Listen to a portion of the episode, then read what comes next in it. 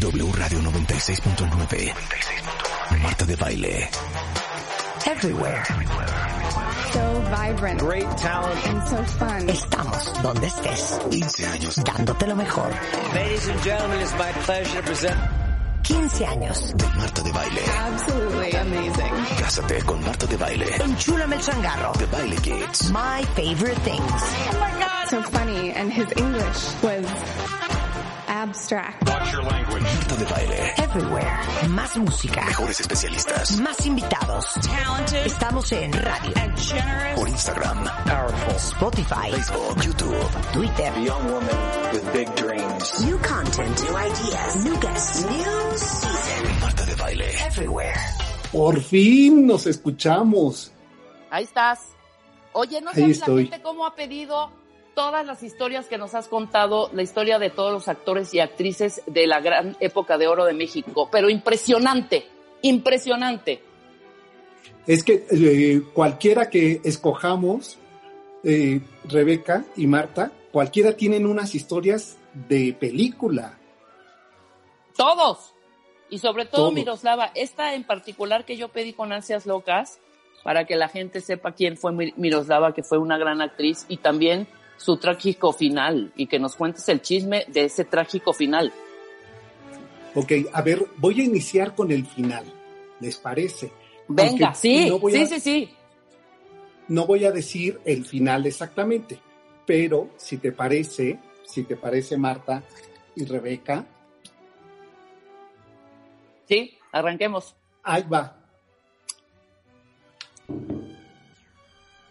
Sergio. Hello, Sergio. Y ahí, les va la historia. A ver, piensen ustedes en la calle de Kepler, en el número 83, y ahí en la eh, Verónica Ansures, ahí en Polanco, que de repente una mañana, ¿no? Eh, este, y llegan eh, periodistas, eh, llega la policía, y que están en medio de ese caos que se está ocasionando en esa calle, poco habitual que, imagínate, las calles de Polanco en los eh, años 50, pues que eh, no era muy habitual que hubiera tanto tráfico y tanta gente entrando y saliendo en ese número 83 de la calle de Kepler.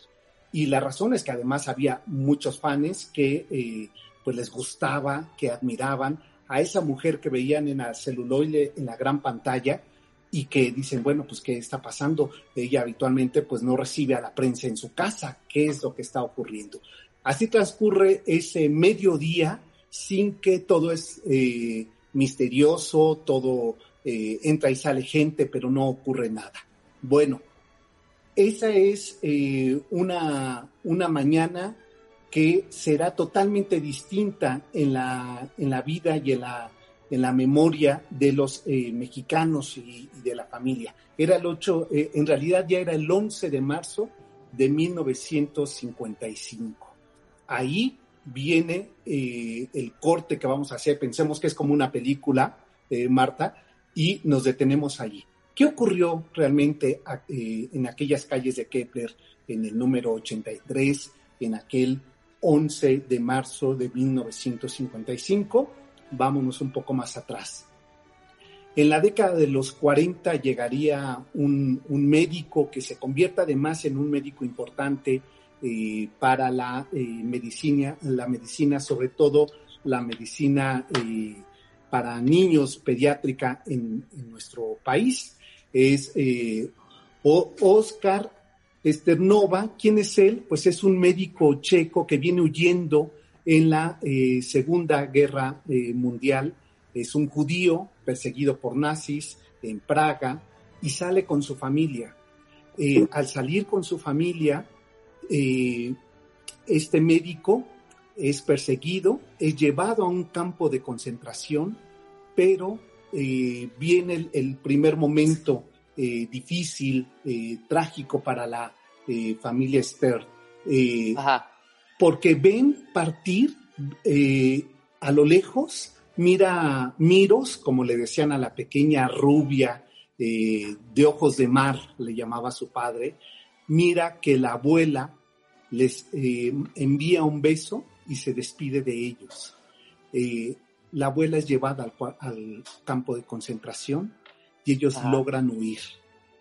Miroslava crecería constantemente, eh, se dice que tenía en, en la infancia, despertaba eh, con, eh, soñando a la abuela que la ve despedir, es la abuela materna, y que en realidad era quien la cuidaba, y quien se Ajá. queda y no vuelve a saber de ella hasta ya estando en México, a través de una, de una mujer que le muestra fotografías de los campos de concentración y ve que la relación de mujeres que habían sido eh, quemadas, que, eh, que habían sido llevadas ahí, después llevadas a sembradíos y después a hornos, estaba el nombre de su abuela. Hijo, man. Ella tiene 12 años de edad y se entera del final que había tenido su abuela. ¿Quién le muestra estos archivos que eran, por decirlo así, archivos secretos? Pues es Hilda Kruger, de quien eh, estaría bien después hacer una, una historia de Hilda Kruger, porque Hilda Kruger fue una espía, amante de Miguel Alemán, que vendría a México, y es espía nazi, y ella trae los documentos para en Estados Unidos, primeramente en Inglaterra, después de Inglaterra, Alemania, de Alemania a Estados Unidos, de Estados Unidos a México, para con la lista perseguir a todas esas familias que habían salido huyendo y hacer un registro y una persecución eh, posguerra o interguerra mundial. Esa lista la conocería eh, eh, la propia Miros y entraría el primer cuadro depresivo de Miroslava. Por lo que, porque si algo podemos nosotros decir es que en, en Miroslava está concentrado como un eje o un perfil personal en la vida de Miroslava, eh, sus constantes eh, cuadros depresivos que le llevaban constantemente a estar eh, consumiendo eh, pues ansiolíticos, antidepresivos, y te estoy hablando ¿no? de los 12 años de edad en un, en un México donde el trabajo de psiquiatría era muy limitado para poder entender claro. y para poder tratar este tipo de padecimientos. Oye, Entonces, pero espérame, de- eh, si están en Praga, entonces ve a la abuela, pasa todo este, este, este desafortunado suceso, ¿y a dónde se embarcan? ¿A dónde se van? ¿Cómo salen? primeramente, cuando salen de Praga, Ajá. eh, se van por los Países Bajos, Bélgica, Brujas, llegan a París, de, de París se irían a Londres y de Londres finalmente logran embarcar para llegar a Nueva York, donde es primeramente el lugar de estancia de la familia. Ajá. Y de Nueva York, en todo ese proceso, lo que es muy interesante, que su padre empieza a aprender eh, inglés, porque pues hablaba checo, inglés y español, que eso es lo más sorprendente, que no aprendería francés, no aprendería eh, alemán, sino lo que aprende es inglés y español. Inglés y español. Y cuando llegan eh, a Nueva York, eh, le dicen que va a salir un buque a Veracruz, eh, donde el, gobierno mexicano de este, Lázaro Cárdenas les va a dar eh, asilo, le, tienen la posibilidad de eh, instalarse en México como refugiados. Entonces aprovecha el, el padre de Miroslava para que toda la familia venga. Por ello es que ellos llegan a México, llegan primero a Veracruz y de Veracruz eh, ya se trasladan al, eh, originalmente al centro de la Ciudad de México, que hay que recordar que el centro en los años eh, 40 todavía era un lugar de la comunidad judía en, nuestro país. Después de ahí migrarían a la colonia Condesa y de la Condesa llegarían a Polanco, donde finalmente terminarían los, eh, los días de esta estrella, eh, usando el título de una película de una estrella apagada, ¿no? Que fue Miroslava. Entonces, Claro. pero regresemos a este trayecto que va, que va haciendo eh, Miroslava. Eh, Miroslava sorprende su belleza, ¿eh? A ver, es una belleza checa, atípica Preciosa. tanto en eh, Nueva York como en México. ¿no? No, no había este tipo de rostros, esta, estos cortes de cara tan, eh, no eran de estos eh, rostros más así de- totalmente perfilados, era más bien eh, este, de nariz chata, eh, los labios de forma de corazón, pero esos eh, eh, esa cabellera rubia y esos ojos redondos eh, azules le hacían que verdaderamente pudiera haber sido una, una actriz el día en que llegó al, al puerto de Veracruz. Sin Claro. embargo, pues es una familia conservadora, es una, una familia donde hay que recordar que el- las artes en los años eh, 40, pues no estaba bien vista para las mujeres, para las llamadas niñas bien. Entonces, por lo que eh, su padre eh, decide que eh, la ingresa al colegio americano en Nueva York para que aprenda inglés y para que aprenda bien el español y, y la deja internada en Nueva York. Eso es eh, muy interesante porque eh, no he logrado encontrar la razón específica por la que eh, decidiera, este, a su hermano sí lo trae a México. a Pero a ella la deja en Nueva York pero ella internada. la deja internada en Nueva York. Eso es de llamar la atención. Seguramente es que lo que busca es que tenga una formación que, que le permita resguardarla mientras se encuentran estabilidad en México. En. Nueva York ella estudiaría lo que sería la, la educación básica, concluiría la educación básica. Hay que pensar que llega a eh, Nueva York con 11 años de edad, es, eh, no ha concluido su educación eh, básica y después vendría a México. Cuando está Ujú. en, en 1941, 42 aquí en México, vive otro segundo momento difícil, trágico, eh, definitivo en el temperamento de Miroslava, que es la muerte sorpresiva de su madre. Eh, durante el tiempo que ella estuvo en Nueva York, eh, nunca supo, su padre nunca le comentó, que su madre se encontraba muy delicada de salud y eh, lo que deduce, lo que deduce Miroslava es que el parte médico hoy sería de cáncer de lo que muere su madre eh, en 1943. Estando ella aquí, logra solamente despedirse de su, de su madre, eh, incluso en una que ya hablaremos, una de las tres cartas que dejaría Miroslava, eh, le escribe a Ernesto Alonso eh, diciendo, estoy tan débil como era el cuerpo raquítico de mi madre el día que intenté abrazarla y sentí que la rompía. Entonces, imagínense el estado de salud en la que encontró a su madre y otra vez vuelve a enfrentar la pérdida de esa figura eh, femenina materna, la abuela que había dejado y a la que eh, después supo que había muerto en los campos de concentración y ahora su madre.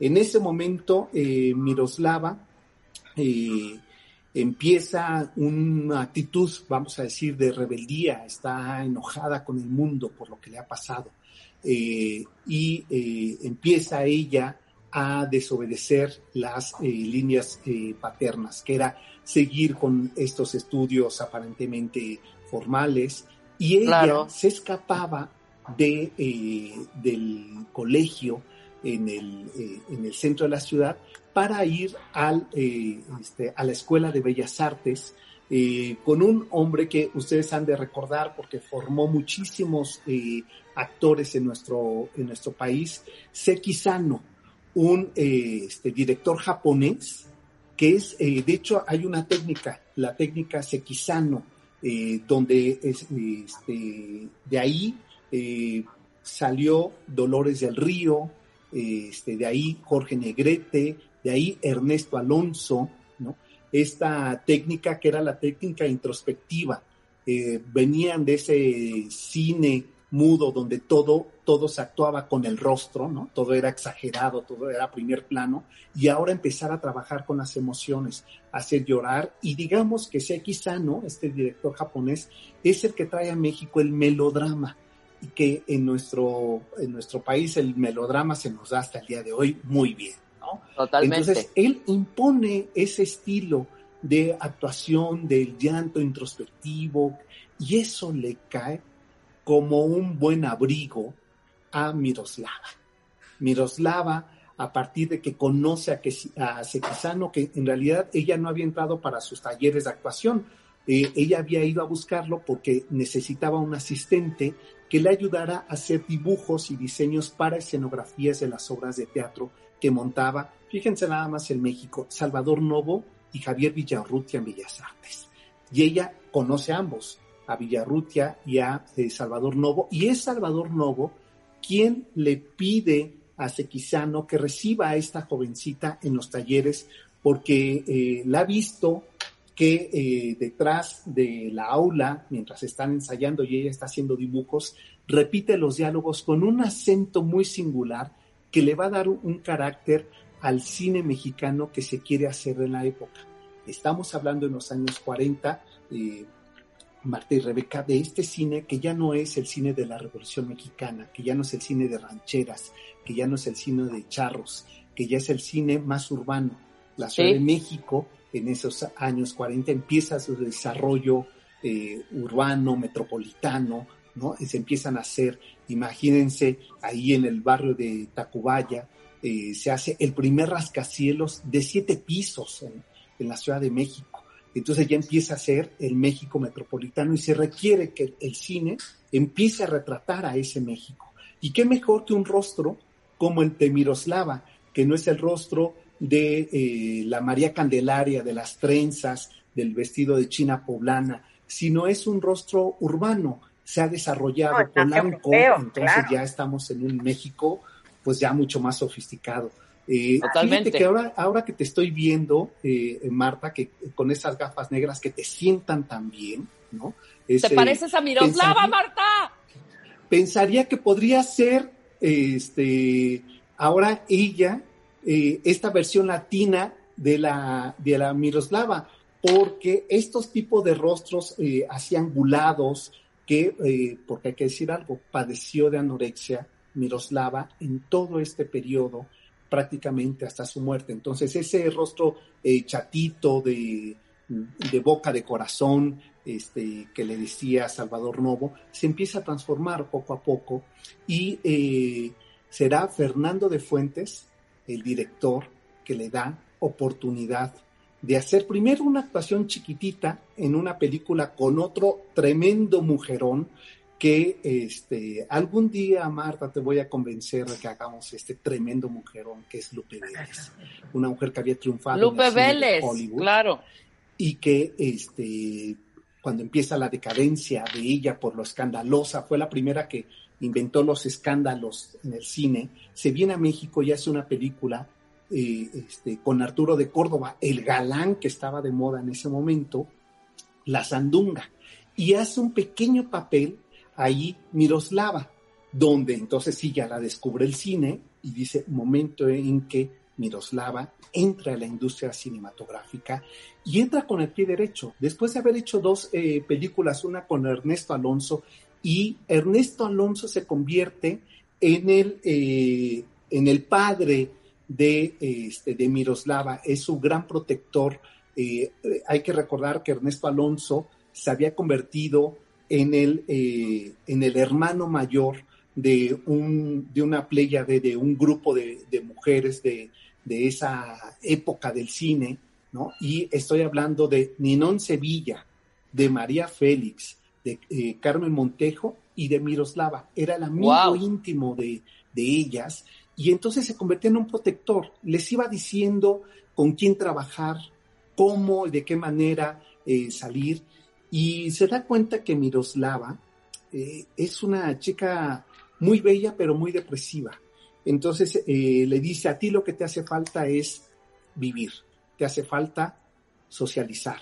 Y entonces Ernesto Alonso le invita, este, Ernesto Alonso tenía un lugar, eh, Marta, que seguramente a ti te hubiera gustado conocer. Este, a ver, ni yo lo conocí, ¿eh? es muy viejo ese lugar, ahí en la colonia Roma, pero donde se juntaba todo el, el jet set del, del cine mexicano de los años 40. Este, no sé, eh, Marta, de los hombres que hemos hecho, no sé cuál sería tu gran ídolo, no sé si Pedro Armendáriz, no sé si, quién de ellos sería, pero imagínate que en el... Ah, bueno, sí, seguro, eso no te lo creo. Te Pero lo juro, divino. Sí, puede ser que sí. Divino. sí, en, en tu, en tu lado oscuro, En mi lado oscuro, Tintán. Exacto. Pues entonces irías al KID, que estaba en Jalapa y Puebla, y en ese lugar, en el KID, eh, este, se reunía toda la, la crema innata, no solamente del mundo artístico, sino también de la política. Ahí invita a, eh, a Miroslava y conoce a un hombre de quien ya hemos hablado, a Jorge Pasquel. Jorge Ajá. Pasquel, ¿quién era? Era, a ver, eh, era primo de Miguel Alemán. Era además, eh, de- bueno, después fue yerno de Ávila Camacho. Era además dueño del periódico Novedades y un enorme empresario, descubridor de estrellas como María Félix. Este, Jorge Pasquel descubrió a María Félix. Ahí conoce a Ah. eh, Miroslava, a Jorge Pasquel. Espérate, ¿Qué para pasó, ahí. Para ahí. Eh, Quédate. Miroslava y Jorge Pasquel, ahí nos quedamos, vamos a una pausa y regresamos, no se vayan. Órale. W Radio 96.9. Al aire. De baile en Estamos donde estés. Más música, mejores especialistas, más invitados. Marta de baile, desde casa a tu casa. Marta de baile desde casa a tu casa. Hacemos una pausa. W Radio 96.9. Al aire. De baile en casa. Estamos donde estés. Más música, mejores especialistas, más invitados. Marta de baile, desde casa a tu casa. Marta de baile desde casa a tu casa. Estamos de vuelta. Estamos de regreso con el gran historiador, periodista, escritor Sergio Almazán y nos está contando la vida de alguien icónico en la historia contemporánea de, del cine mexicano, que es Miroslava. Y aparte, ¿cómo se llamaba? Porque todo el mundo lo ubica Miroslava solamente. Sí, Miroslava Esther. Miroslava Stern. Ok, entonces nos Esternova quedamos- era su apellido en realidad. Sí. Entonces, eh, nos quedamos en que conoció a Jorge Pasquel. En el kit. En el kit. En el kit, ahí en Jalapa y Puebla, donde este, le hubiéramos presentado su crush a Marta, ¿verdad? Este, Exacto. bueno, pues eh, no, no te lo he preguntado del tuyo, ¿eh? ¿Es Rebeca? Vele pensando a quién te hubiera gustado, Arturo de Sí. Córdoba, o alguno de No, ellos. yo creo que o Arturo o a Jorge. Jorge, yo, Negrete. o Pedro Armendáriz, tú eres más... Sí, sí. Pedro, Pedro no tanto. Pedro no tanto. Pero sabes ¿No? Pedro Armenta- pero Pedro Armendáriz, señor. Padre. Sí, a papá sí. Fácil. Sí, pues sí. Tú también, sí, Marta, sí, te no te ves que hagas. eres rodona. No, yo A ya Marta también lo vi. Tan. Ah, bueno. Bueno. Pues no, entonces no. Entonces, se encuentra Entonces, ahí a, ¿qué a don ocurre? Jorge Pasquel. Jorge Pasquel ahí le presentará a Jesús Jaime Gómez Obregón, Órale. uno de los niños bien de esa crema innata de los años 40 de, del México, que le gustaba correr autos, que tenía una cuadra de caballos, y en esa cuadrilla de caballos pues invitó a Miroslava. Este, y este hombre, ¿por qué lo menciono? Porque eh, era uno de los socios de, de Pasquel en los negocios del periódico Novedades y de otro tipo de, empresas que tenía. Y, eh, y se casarían en mayo de 1945. Miroslava se casa con Jesús Jaime Gómez eh, Obregón, a quien conocían en los bajos mundos como el Bambi. Ok. Eh, a ver, eh, quizá, no sé si tú, Marta, sepas eh, ese apodo que se, que se usa en el argot, eh, no voy a decir de dónde, el término de Bambi, pero a lo mejor tú sí sabes, eh, Rebeca, eh, este, Bambi, cuando alguien se Bambi. le dice Bambi No. en, en México, ¿No? ¿Será por qué? Por, Ah. este, no, no, ni idea.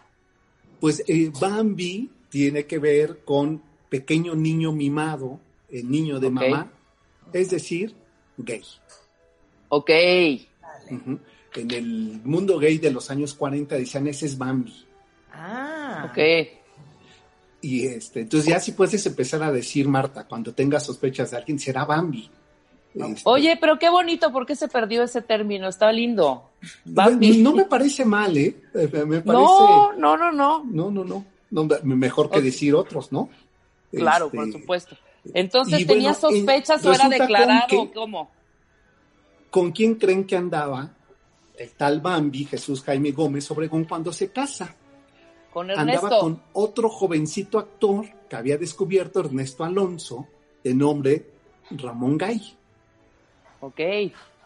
actor que después anduvo con Arturo de Córdoba. ¿Arturo también? Bueno, después hablamos de eso. Ya De- nada a más era ahí para la, cloaca. Sergio. Y, este, y, y que hay que decir que eh, esto cuando lo descubre eh, Miroslava, eh, intenta suicidarse. Es Primer el intento. primer momento donde Miroslava intenta quitarse la vida y gracias a, este, a Rosario Novaro, quien era su Ajá. asistente, que la logró salvar, sacar de la regadera y hacer que vomitara, este, no muere. ¿no? Entonces decide eh, su padre, Oscar Isternova, que eh, se separara de Bambi. Se Ajá. separa de, de Bambi y, este, y bueno, lo- la escena es eh, la escena que, que cuenta, eh, que se cuenta en, el- en la biografía de Ernesto Alonso, puede resultar hasta de, de película de los años 50. ¿eh? Llega Miroslava al, este, al Kid, este, con, una, con una pistola y le quiere disparar a Ernesto Alonso por haberla engañado y por haberle casi provocado la muerte. Efectivamente, acciona el gatillo, lo que no sabía es que la pistola no tenía balas. Ajá. Entonces termina por nada más hacer un escándalo ahí en el kit y eh, Ernesto Alonso le dice, "Mi- mira, eh, Miroslava, yo, yo no sabía, aunque claro que sabía que el Bambi era, era gay, que pertenecía al grupo de amigos de ellos, pero que para una herencia familiar necesitaba el Bambi casarse. Entonces eh, este, le dice, pero yo te voy a encontrar consuelo. Y eh, la invita junto con María Félix a una corrida de toros, ahí a la Plaza de Toros en, eh, por el rumbo de, este, de la Nápoles, ¿no? Ajá, ajá. ahí en Insurgentes. Y, este, ¿Y quién es el hombre que está toreando? Pues es Dominguín. ¿no? Entonces. Co- conoce a Dominguín, que se echaba a quien veía en el paso. Dominguín era, era súper mujeriego, claro. Bueno, era terrible. Y le regala un collar de diamantes y la invita a España. En esa ocasión conoce al del Festival de Venecia, donde ella va a representar a México eh, este, en el Cine Internacional de Venecia. Cuando llega a España, se da cuenta que ella es persona non grata en España, que está en la lista de comunistas nazis perseguidos por lo que Dominguín firma como aval para que la dejen entrar. Estando en Madrid, se van al Festival de Venecia y, este, y ella se entera por los periódicos italianos que Dominguín, a quien, eh, quien le había propuesto matrimonio, pues ya se iba a casar con Lucía Bosé. Entonces, Claro. otro fracaso amoroso en la vida de Miroslava. no, pobre Miroslava, mujer. eh, O sea, hay que apuntar que, que Luis Miguel Dominguín es papá, fue papá de, De- Miguel Bosé. Fue papá de Luis Miguel, claro. de Miguel Eh, Bosé. De Miguel Bosé. De- digo, perdón, perdón, perdón, perdón, de Miguel Bosé, de Miguel Bosé, sí.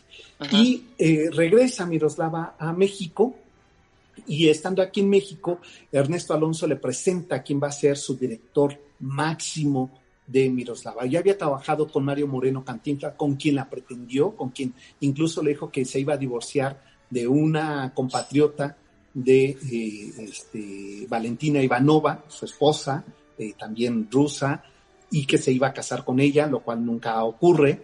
Y, eh, y sucede con que entonces Miroslava acepta trabajar con ese director que todo el mundo hablaba y que sabían que era un neurótico y que el Ernesto Alonso dice, te va a venir bien para tu carácter, que es Luis Buñuel Claro. el gran director español del cine surrealista que había hecho Los Olvidados y eh, en ese este, 1955 eh, filmarían entre, ella dio muchas largas y finalmente se pudo filmar en enero, enero, febrero la película Ensayo de un crimen, que incluso, dicho sea de paso, se filma la mitad de la película en su casa, allí en las calles de Kepler.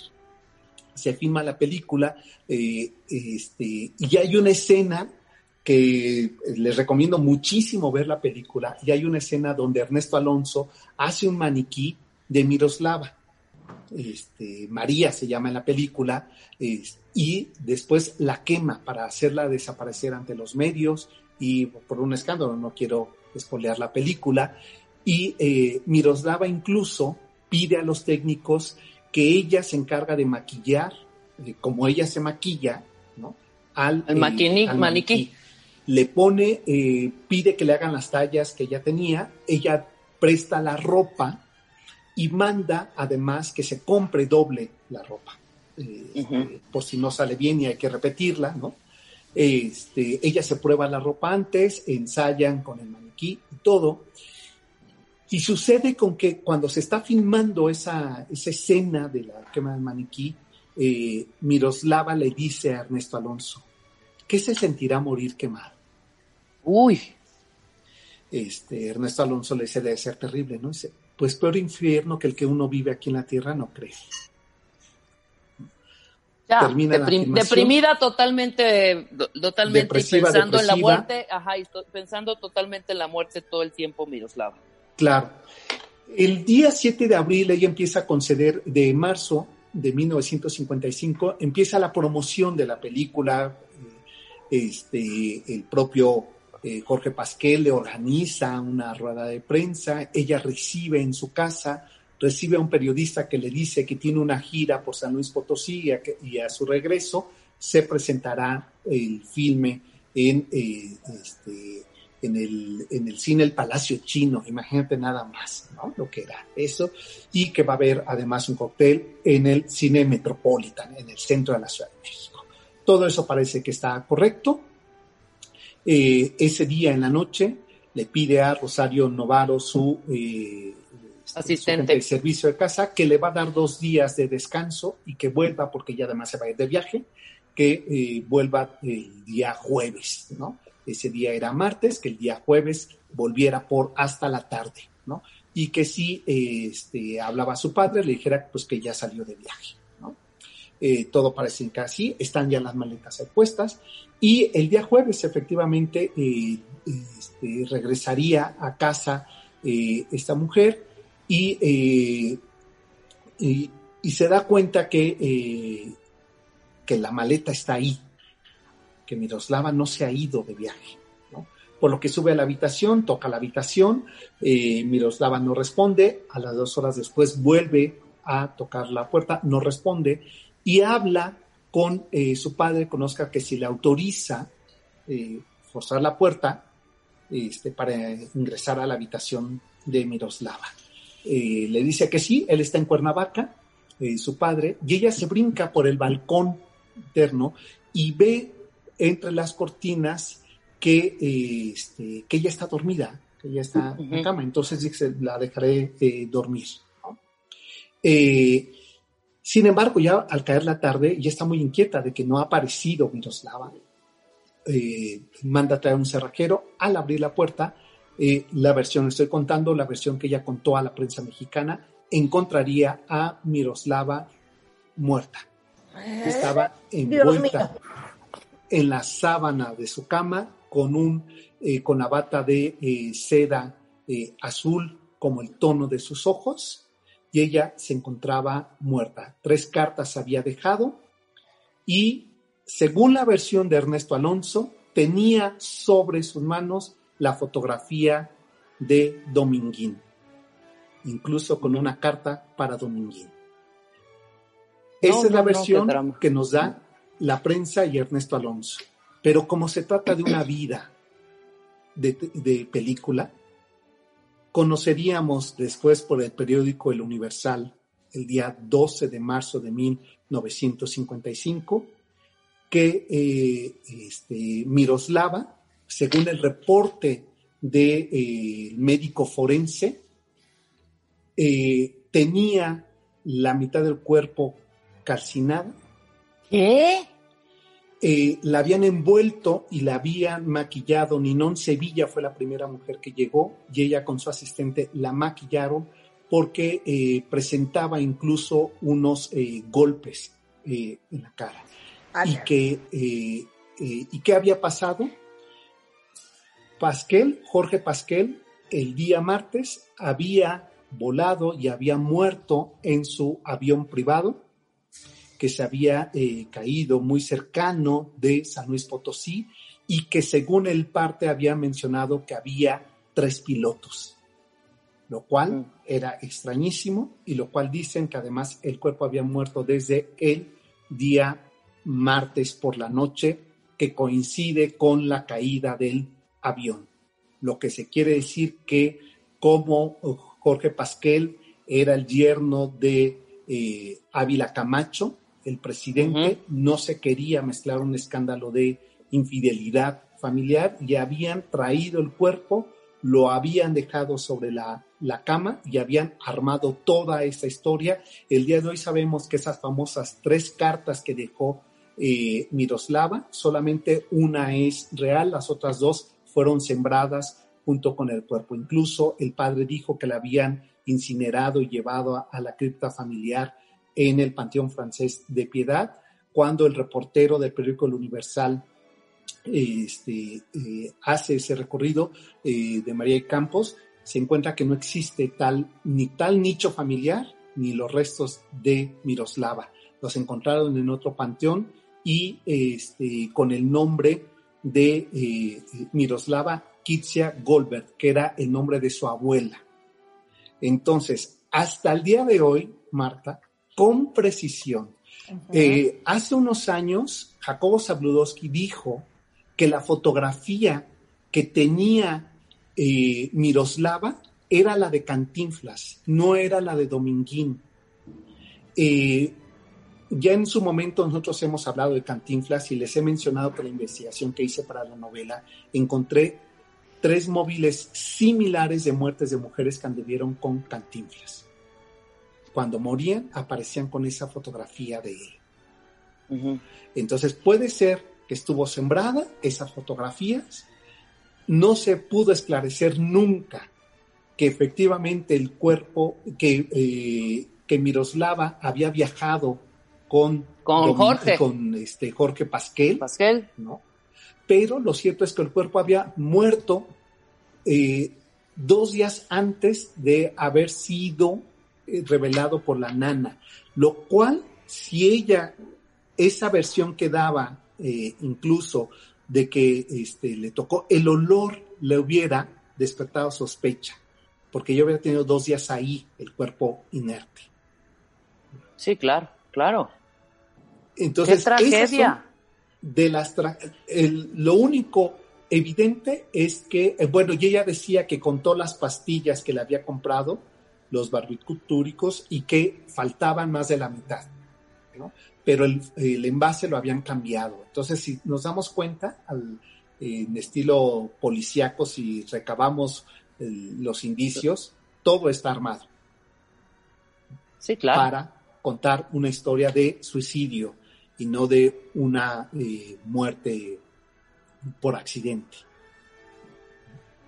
No, bueno. Entonces se bueno, requiere... en shock. Sí, eh, y esto que les, eh, que les estoy compando- eh, contando del informe del parte médico no se había revelado hasta que ya se abrieron los archivos del Archivo General de la Nación, que quedaron eh, abiertos y que los consulté recientemente para saber cómo era ese informe, qué decía. Y la parte médica dice, eh, presentaba quemaduras en la mitad del cuerpo y eso no lo sabíamos hasta la actualidad, ¿eh? hasta el año pasado en que se abrieron esos archivos. ¿no? Por eso es que eh, hay, existe una foto, dicen, ¿por qué tomaron incluso la foto? Ella está cubierta con una sábana, solamente se le ve eh, el rostro. Y otro dato, eh, le encuentran con el collar que le eh, había regalado Dominguín. Wow. Wow. Bueno, Entonces Sí. todo pudo haber sido armado, pues. ¿no? Sí, claro. Pues así las cosas con la historia de Miroslava. A ver, ¿cuál es el siguiente encargo? Buenísima. Buenísima. ¿Cuál ¿Qué es el siguiente Miroslava? encargo? Y tenemos que hacer eh, este otro que se quita la, la vida. Pedro Armendáriz, Pedro. ¿no? ¿No Oye. a Pedro Armendáriz? Sí. Pero ya sí, hicimos Pedro, Armendáriz creo. se da- Sí, ya Ah, pero sí, ya lo hicimos, Pedro ¿verdad? Es Armendáriz. cierto. Ya, Pedro Almendares. A ver, no, ¿cuál es el siguiente encargo? Que le acabas de decir, Rebeca. No, hablemos, no sé si la, hay dos, o la Diana Cazadora, que puede Diana ser Cazadora. incre- increíble. 100% ¿no? hay que ser la Diana Cazadora. Que todavía Pues la vive, Diana está que además diciendo acabamos de Sergio. publicar ese libro. Sí, que hiciste Hagámoslo. con la vida. Oye, hay que hacer la Diana Cazadora, ¿va? Órale. Va, invitamos a Beto también. Sí, Exacto, sí. Buenísimo. Oye, Sergio, mil gracias por contarnos la vida y obra de Miroslava. Hoy ya saben quién es y por qué fue tan, tan icónica. Y pueden seguir a Sergio en ese Almazán 71 en Twitter por si quieren conectar con él igualmente. Sergio Almazán en Facebook. Gracias, Sergio. Gracias. Buena semana para todos. gracias Sergio. Chao. Oigan, eh, con esto hacemos una pausa regresando. Hijo, me quiero arrancar los pelos de la cabeza. Vamos a hablar de una fobia horrenda que se llama tripofobia con Edilberto Peña. Al volver, ahorita les voy a decir que van a googlear. Es más, les voy a ir diciendo que van a googlear. Pero no lo veas, Sí. Marta. Vamos a ver si tienen tripofobia o no. Pongan en Google dos cosas. Pongan tripofobia y a ver si las imágenes les causan ganas de aventarse por la ventana. O googleen sapo. Espérense, es que ¿de dónde es ese sapo? Es un sapo, creo que de Surinam. Ah, Los bebés le nacen por la espalda. Busquen esas dos imágenes, me dicen ahorita en Twitter y ahorita regresamos hablando de tripofobia, no se vayan. W Radio 96.9. Al aire. De baile en casa. Estamos donde estés. Música, mejores especialistas, más invitados. Marta de baile, desde casa a tu casa. Marta de baile desde casa a tu casa. Hacemos una pausa. W Radio 96.9. Al aire. Baile en casa. Estamos donde estés. Más música, mejores especialistas, más invitados. Marta de baile, desde casa a tu casa. Marta de baile desde casa a tu casa. Estamos de vuelta. Estamos de regreso, son las eh, 12, 11, 11 de la mañana y les digo una cosa, hace 10 días exactamente les conté que iba a empezar eh, un reto, que era el reto Metamucil. Porque yo no sé si ustedes sepan, pero eh, un gran porcentaje de nosotros comemos menos fibra de lo que creemos. Y yo dije, lo voy a probar. Hace años había yo tomado Metamucil. ¿Saben cuándo? Cuando estaba yo a dieta, porque ayuda con el apetito, como que se te regula un poco el apetito y, y tienes menos hambre.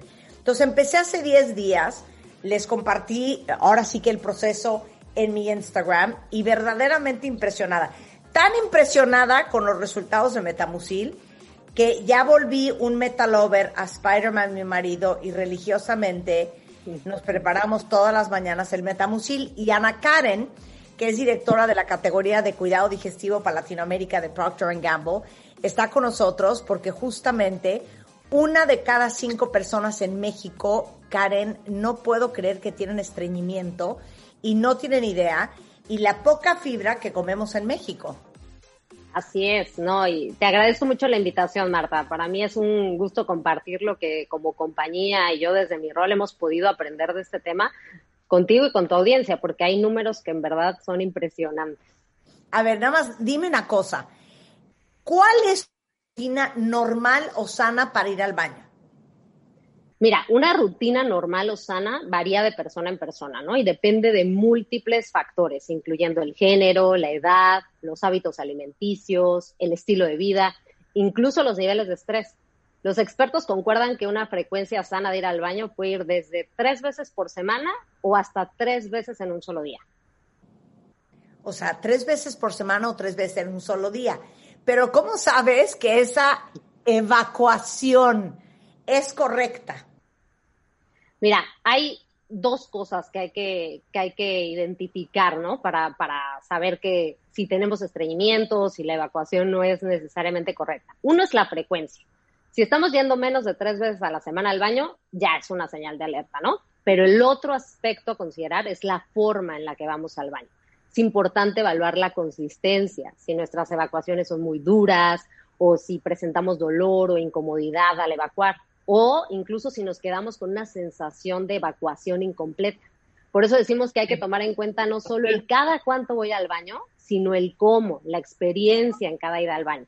Claro, una cosa es pujar como si estuvieras pariendo un niño de 5 kilos, otra cosa es, como nos carcajeamos la semana pasada Rebeca y yo, a mí me late Rebeca que tú haces como bolitas de chivo.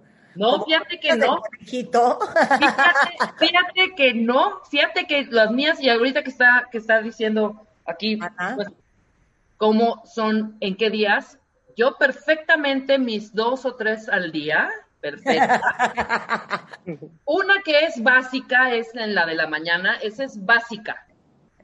La mañana, después como en la media tarde, Ajá y, por ahí, si, si, si voy de suerte, pues igual en la noche la última, pero sí es un placer, perdón, porque también he tenido la otra parte. He tenido ahora, la otra parte. Ahora, ¿por qué uno se estriñe, Ana? Mira, durante la formación de las heces, el intestino grueso elimina agua, ¿no? Entonces logra como consecuencia que queden los desechos sólidos. Luego ya realiza los movimientos para concretar la evacuación. Entonces, el estreñimiento sucede cuando este paso de los desechos a través del intestino es más lento. Entonces, cuando los desechos pasan más tiempo, pues el intestino absorbe más agua de la que normalmente absorbe. Entonces, vuelve las heces más duras y secas. Al hacer fuerza para evacuar estas heces, es que aparecen los dolores abdominales, la hinchazón y, bueno, el malestar general del, del estreñimiento. Ajá. Hay, ah, hay muchas causas, Hay una manera de hacerte con las, con tus, ves que pones tus manitas como en puñito, ya sabes, porque ese era un remedio de mi abuela. Nos decía, pónganse en cuclillas ahí en el, en el, en el excusado, si no pueden, y ahí estábamos horas haciendo, pero sin tener ganas, además, ¿eh? O sea, yo no sé no por te qué. digo metamucil, qué feo, y Exacto. En lugar de estarse haciendo, porque hay mucha gente, y sobre todo el mexicano que sí lo hace. Bueno, ahora, ibas a terminar de decir, Ana.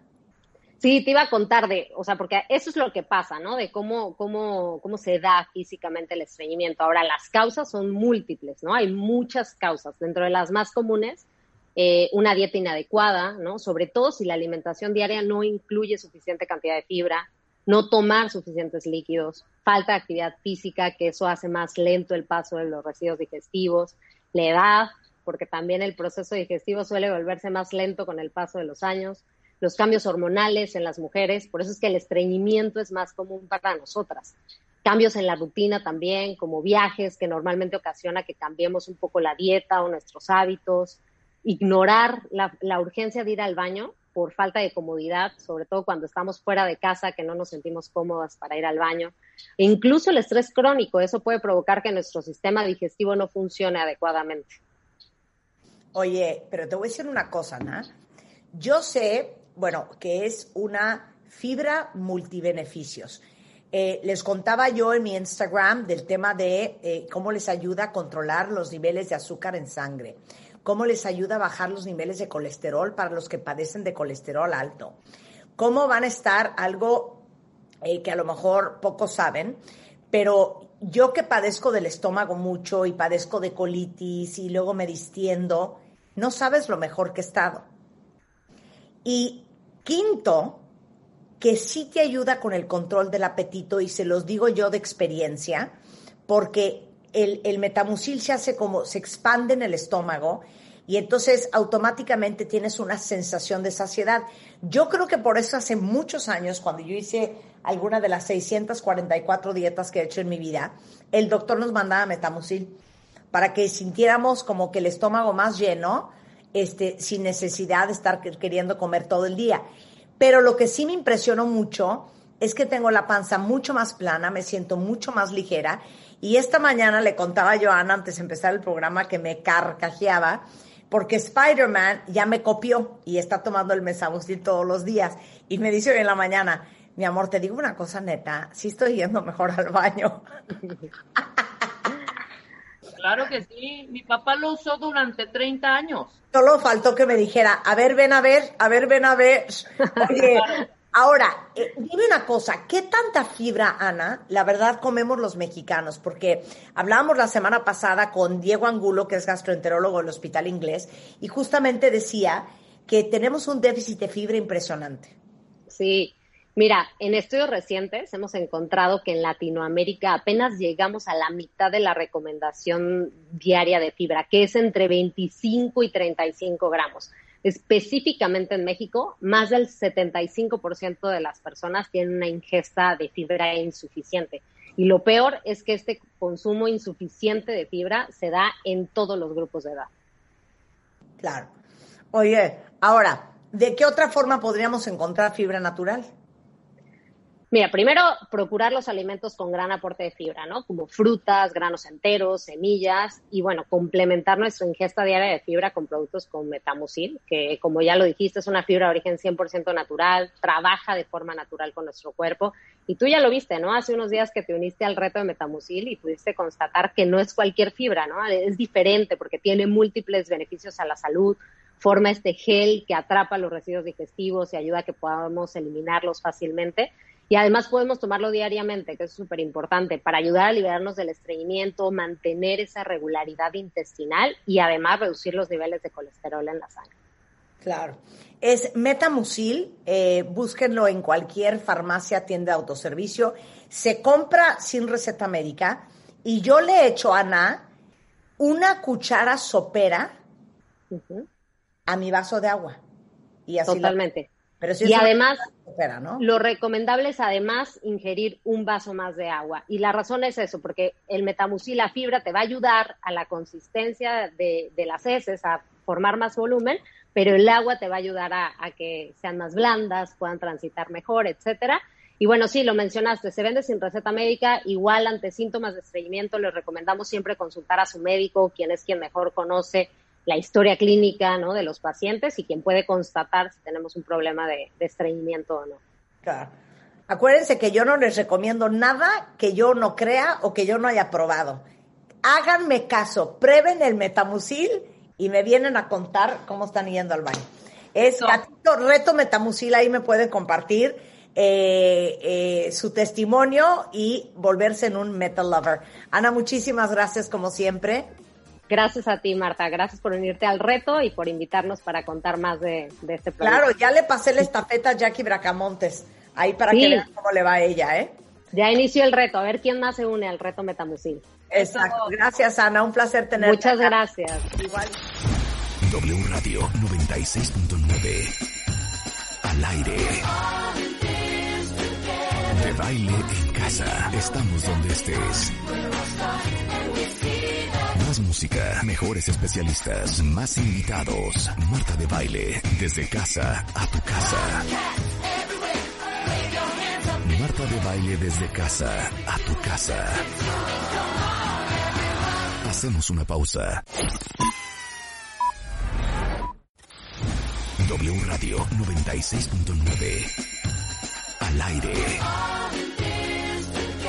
De baile en casa. Estamos donde estés. Mejores especialistas, más invitados. Marta de baile, desde casa a tu casa. Marta de baile desde casa a tu casa. Estamos de vuelta. Un horror de lo que vamos a hablar ahorita. O sea, me quiero aventar por la ventana. Natalie Rotterman es editora en jefe de la revista MOA. Está también con nosotros. ¿Dónde está Natalie? Natalie. Natalie. Que se meta. Natalie. Natalie, ¿dónde tú estás? Natalie. Porque vamos a hablar de una fobia que tiene Natalie y que tengo yo. Lo que pasa es que tenemos una discusión, Natalie y yo, y Edilberto Peña, nuestro neuropsiquiatra, está con nosotros, maestro en ciencias, director general del Centro de Investigación del Sistema Nervioso Central. Eh, y justamente eh, vamos a hablar de una fobia que se llama tripofobia. Ahora, Tripofobia. le pedí a Giovanni que tuiteara ahorita, que busquen la foto del sapo de Surinam. Este, le pedí que no posteara la foto porque yo no puedo tener esa foto en mi Twitter, me muero. Entonces nada más les dijo, vayan y busquen la foto del sapo de Surinam. Y me dicen que sienten, o les pedí que googlearan imágenes, que pusieran tripofobia y buscaran las imágenes.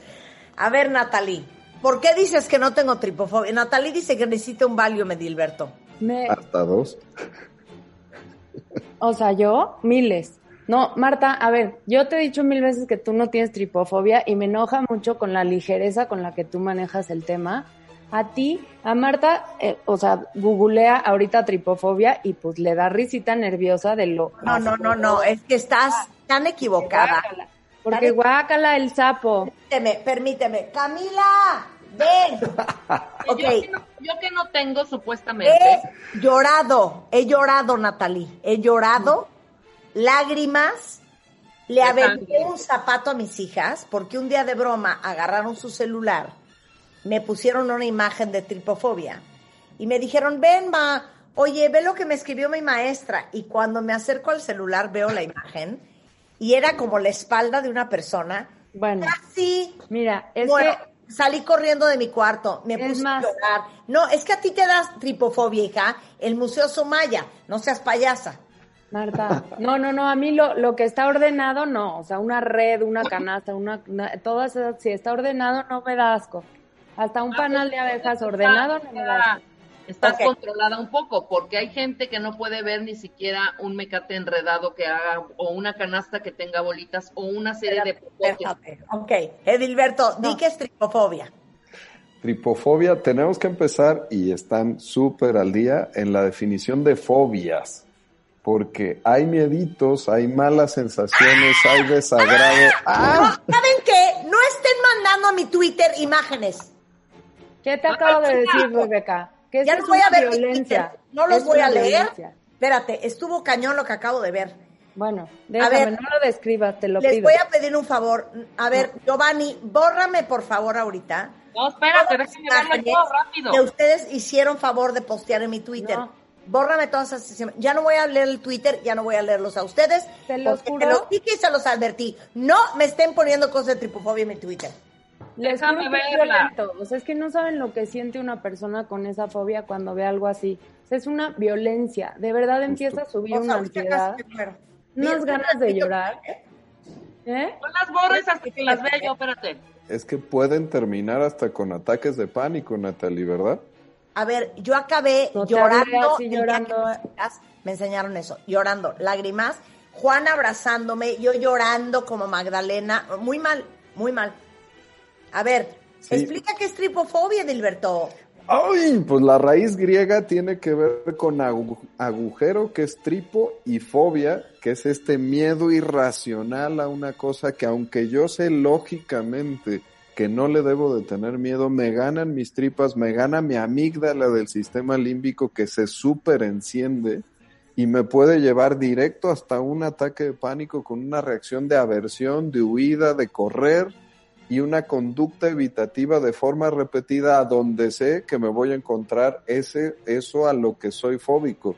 Y lo estaba diciendo Natalie ya sabes dónde hay patrones a lo mejor si yo ya sé que ver un video de abejitas me va a poner enfrente de una colmena pues no lo veo no. Claro. o si el Museo Sumaya me genera esa reacción pues entonces me doy la vuelta en Ejército Nacional y no llego para allá Sí, pero te voy a decir qué pasa. A mí no es a figuras geométricas, Mm, a mí. es a hoyos, es a hoyos. No. O sea, y te voy a decir qué me lo disparó. Una granada no te hace, en un plato no te hace nada. No, no, no, no, no. No. Son círculos, hija. Son hoyos.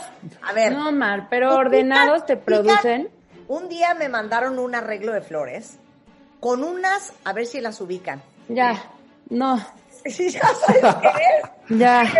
Ya llegó, ya llegó. Es como una flor de madera. No, please. ¿Ya sabes qué es? Se llamará Ya, ya, flor ya. de loto, ¿tú? ¿Como lleno de hoyos? Como llena de hoyos. Entonces, ese estaba en mi cuarto y un día llegó una de mis hijas y me dice, ma, ¿no te da mucha ansia ese, ese arreglito que te mandaron? Y yo, ¡ah! Me puse como loca. Y te digo algo, no puedo ver, no sé si es una flor que es, es una cosa seca, como de madera, como con hoyos. ¿Ya sabes cuál es? sí. ¿Te llamará flor de loto? No, un- es una cosa que parece un coronavirus. Exacto. Ese es el que estoy Con viendo. una bola. No, no es una bola. Ah, Es el un- centro tiene hoyos. El centro tiene hoyos, exactamente. Bueno, bueno, bueno. sí. Ya, bueno, ya. ¿Cómo se llama? No, no sé.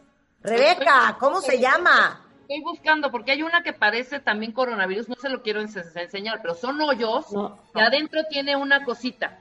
no, No, peludita. No, es como un cono, es, es como cónica. Es como Ujú. cónica. Ya Bueno, sé, Pero pa- es que- como una regadera parece. Fíjense, en específico con la tripofobia, la realidad es que todos sentimos una reacción de aversión a este tipo de patrones. Si tú, y han hecho experimentos científicos al respecto, pones este tipo de patrones a la gente, se les acelera el ritmo cardíaco, se les sube la presión arterial, aumenta la sudoración, porque eso es una reacción evolutiva ante situaciones que nos pueden generar peligro. Lo decían muy bien. Hay sapos, hay serpientes, no, hay espérate. animales que tienen esos patrones geométricos. Entonces, evolutivamente aprendimos a distinguir que si veía eso tenía que correr. Entonces, la mayoría lo sienten. El tema es quién tiene cosita nada más y siente así y quién como Natalie nada más de que se le mencione y generen la imaginación. Natalie no los está viendo. Natalie se los está imaginando. Ok, Natalie, te Mm. doy mil dólares cash ahorita. Ajá. si googleas sapo de Surinam. No hay forma porque ya sé lo que es, ya me pasó. Ahorita yo, gracias a Edilberto, estoy tomando terapia cognitiva porque de verdad esto ya era algo que ya, o sea, un día le hablé en pánico a Edilberto, al otro día de que tuve un ataque, o sea, de una cosa que vi. ¿Qué Y- viste? ¿Qué viste? O sea, le compré un, como un pasto a mi gato, que ahorita ya puedo hablar de él, antes no podía. Le Ajá. compré como un pinche pasto a mi gato, como un wheatgrass que crece. Entonces, pues te lo dan desmantelado y toda la chingadera está llena de hoyos y tiene que mil semillas, entonces esas mierdas se germinan, entonces esa mierda va encima de otros hoyos y luego arriba trae una pinche coladera con más hoyos. Entonces me dio un ataque de pánico, literal, doce y media de estoy hecha bola en el sillón llorando, gritando, no me atrevía ni a agarrarlo para tirarlo, de hablarle a mi hermana casi que viniera a tirar la mierda esa, no sé qué. Entonces al otro día le hablé de Hilberto y nada más fue de, bueno, hola Natalie, ¿cómo estás? Que me. Ya vi el sapo, pero el sapo no tiene hoyos. Ahora voy Déjame vivir, Rebeca, No, no, no, no, no, queremos ver, hablar del Rebeca. voy a sapo. decir una cosa. El Rebeca. sapo de Surinam, lo que da más asco es el sapo que el hoyo. No, es que No. tiene hoyos en la Los espalda. patrones. No, porque ¡Ay, yo no sí puedo los ver. bebés! Déjame ya, Sí. déjame, Marta. Tiene, Mira, tie- tiene bolas en la espalda y unos hoyitos. Tú dime, Ujú. Dilberto, si un tripofóbico estaría carcajeándose como Marta Eh, no, del sapo. estaría Pero como tú. una cosa, no. A lo No. mejor tú estás llorar. peor que yo, pero yo Sí. no puedo ver el sapo, ¿eh? Yo no ¿Cómo? puedo. ver el sapo. El sapo O sea, en, en general es asqueroso. No, es que no es eso, Rebeca. No. Es que el sapo le nacen los bebés en la espalda. Ya, Marta, ya vi, es que ya vi una asquerosa. Déjame ya. No, No, me quiero matar. te los juro, me voy a desconectar. Pero miren, quiero que estén es muy bien. Yo, peor. Edilberto, ¿esto me está interrumpiendo mi proceso terapéutico o me está Justo. haciendo un bien? O sea, Este, estas manos no, que pero son es que fíjense, aquí está el tema. mi proceso. No, aquí está el tema entre los que se sienten nada más mal y los que de verdad tienen desarrollado una fobia con esta reacción que todo tu sistema de cuestiones inconscientes, presión arterial, latido del corazón, tus, tus pupilas se dilatan, se te reseca la boca, estás a punto de entrar en un ataque de ¿eh? pánico y además te hace y te desorganiza tu vida durante ese día. Sí, como te pasó aquella vez del tema del gato, de la chunche para el gato, te desorganizaste ese día y te so- desorganizaste al día siguiente, no podías funcionar. Y Bueno. esto genera mala calidad de vida. Regresando del corte, me vale, quiero otra vez la explicación evolutiva de de dónde inventamos este cuento de la tripofobia. Yo no voy a volver a abrir mi Twitter hasta que Giovanni me diga que ya borró todas las imágenes. Ya no hay nada hasta ahorita que quise ver. Ok, Pero quería ver lo que te mandaron fuerte. Rebeca, Eh, eh, regresando del corte, puedes leer a la gente que ya vio el sapo de Surinam y Totalmente. vio la palabra tripofobia y puedes ver quién tiene tripofobia y quién no. Todo Sí, eso regresando sí. del corte en W Radio, no se vayan. W Radio 96.9. Al aire. De baile en casa. Estamos donde estés. Más música, mejores especialistas, más invitados. Marta de baile, desde casa a tu casa. Marta de baile desde casa a tu casa. Hacemos una pausa. W Radio 96.9. Al aire. De baile en casa. Estamos donde estés. Más música, mejores especialistas, más invitados. Marta de baile, desde casa a tu casa. Marta de baile desde casa a tu casa. Estamos de vuelta.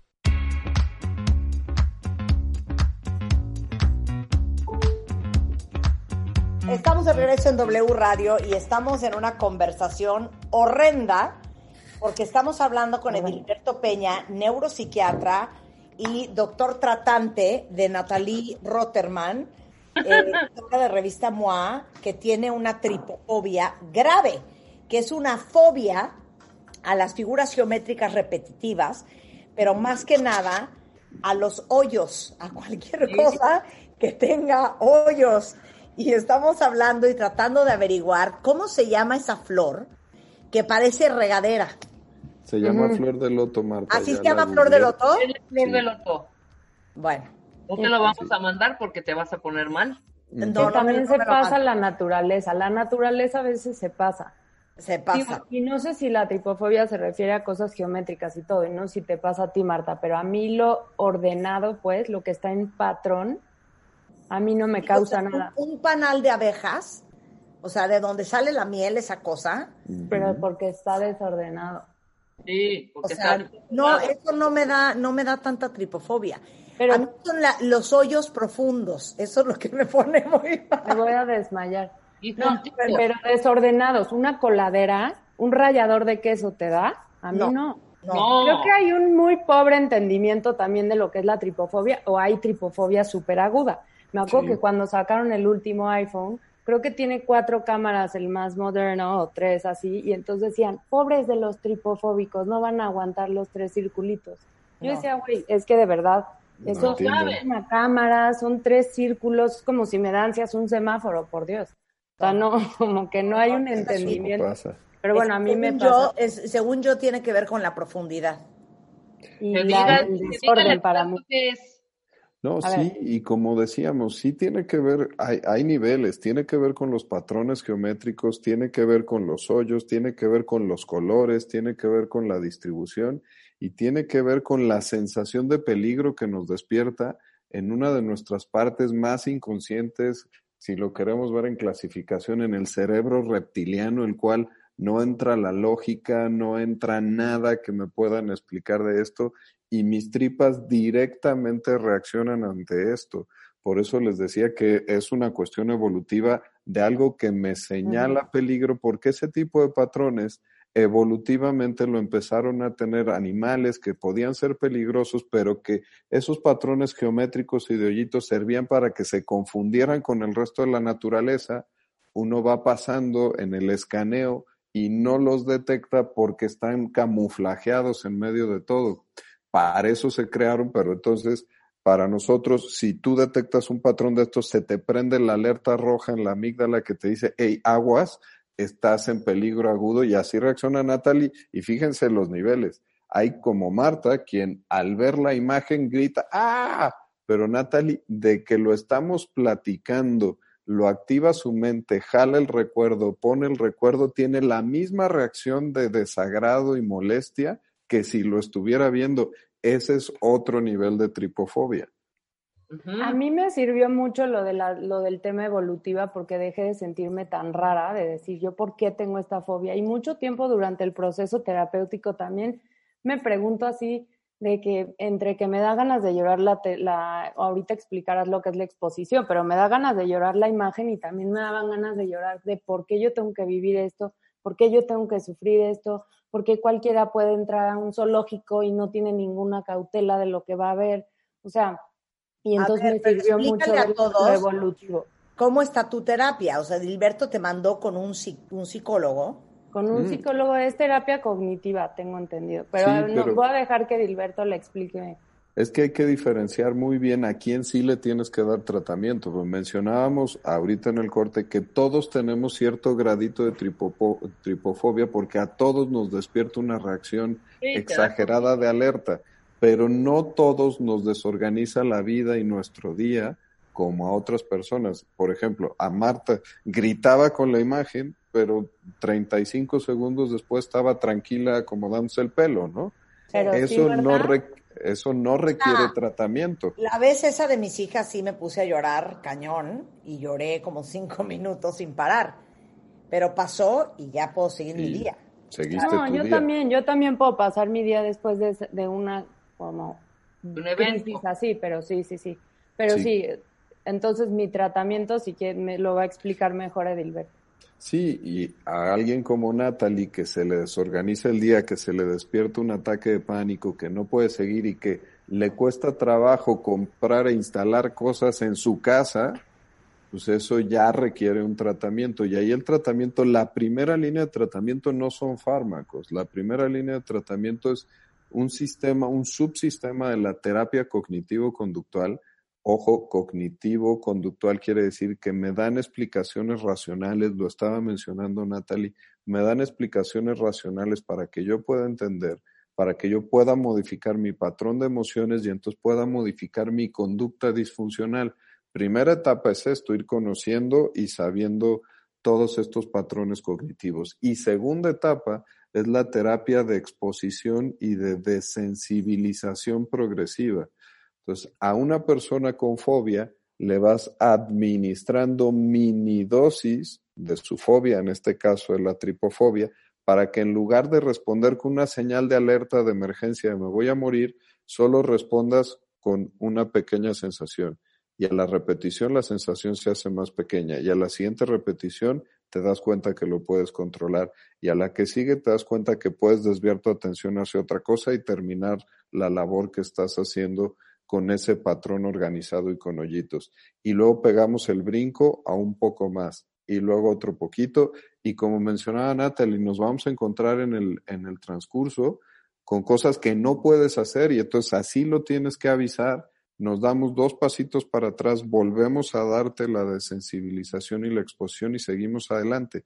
Ahí es donde el terapeuta, si requieres fármacos para controlar una ansiedad que te desquicia, le avisa al doctor y entonces el doctor es un auxiliar del terapeuta que le dice a Natalie, oye, si te estás desquiciando y vas a entrar en un ataque de pánico, esta es tu pastilla de emergencia que te tienes que tomar en los primeros tres a cinco minutos para que no te desquicies y no fortalezcas ese círculo de retroalimentación positiva del miedo donde ya desencadené una crisis y entonces me voy para atrás cinco pasitos de lo que ya había avanzado. Si el paciente lo tiene sistemáticamente estas reacciones de ansiedad, como mencionábamos con Natalie, hay ocasiones especiales, como puede ser ahorita con el confinamiento y la pandemia, que mi ansiedad basal subió de 5 de calificación de ansiedad o 4 de todos los días, ahora vivo en 6, entonces estoy más cerquita de una crisis y encima me pones una tripofobia. A ese grupo de pacientes que ahorita se me están poniendo más mal, les tenemos que dar medicamentos del diario para que bajen la ansiedad, vivan en un 3 de ansiedad y puedan enfrentar su terapia de desensibilización progresiva. Hay que ser claros aquí diciendo que no todos los pacientes tienen que utilizar medicinas, las tenemos que usar sabiamente en trabajo coordinado con el psicólogo cognitivo conductual que además tenga una subespecialización en exposiciones. Por eso mandé a Natalie específicamente con alguien que sabe hacer esto, no es psicoanálisis, no estamos explorando la primera vez que a Natalie le pasó esto y qué contenido tenía. No, nos estamos yendo solo en el aquí y en el ahora a desorganizar y desestructurar una respuesta que es un hábito en Natalie que no tiene una razón de ser. ¿Y se va a quitar? ¿Se quita? Sí. Sí. Sí, 100%. Sí, se quita. O sea, dicen que no tiene falla, ¿no? El método de exposición. Por eso, pero nada más dime una cosa. ¿Cómo qué te enseñan, Natalie? No, o sea, yo empecé, por ejemplo, literal así, esto fue, primero tengo que confesar que yo le hablé de Hilberto y yo le hablé y le dije, porque yo sospechaba que una terapia iba a implicar, pues, enfrentarte a esto, ¿no?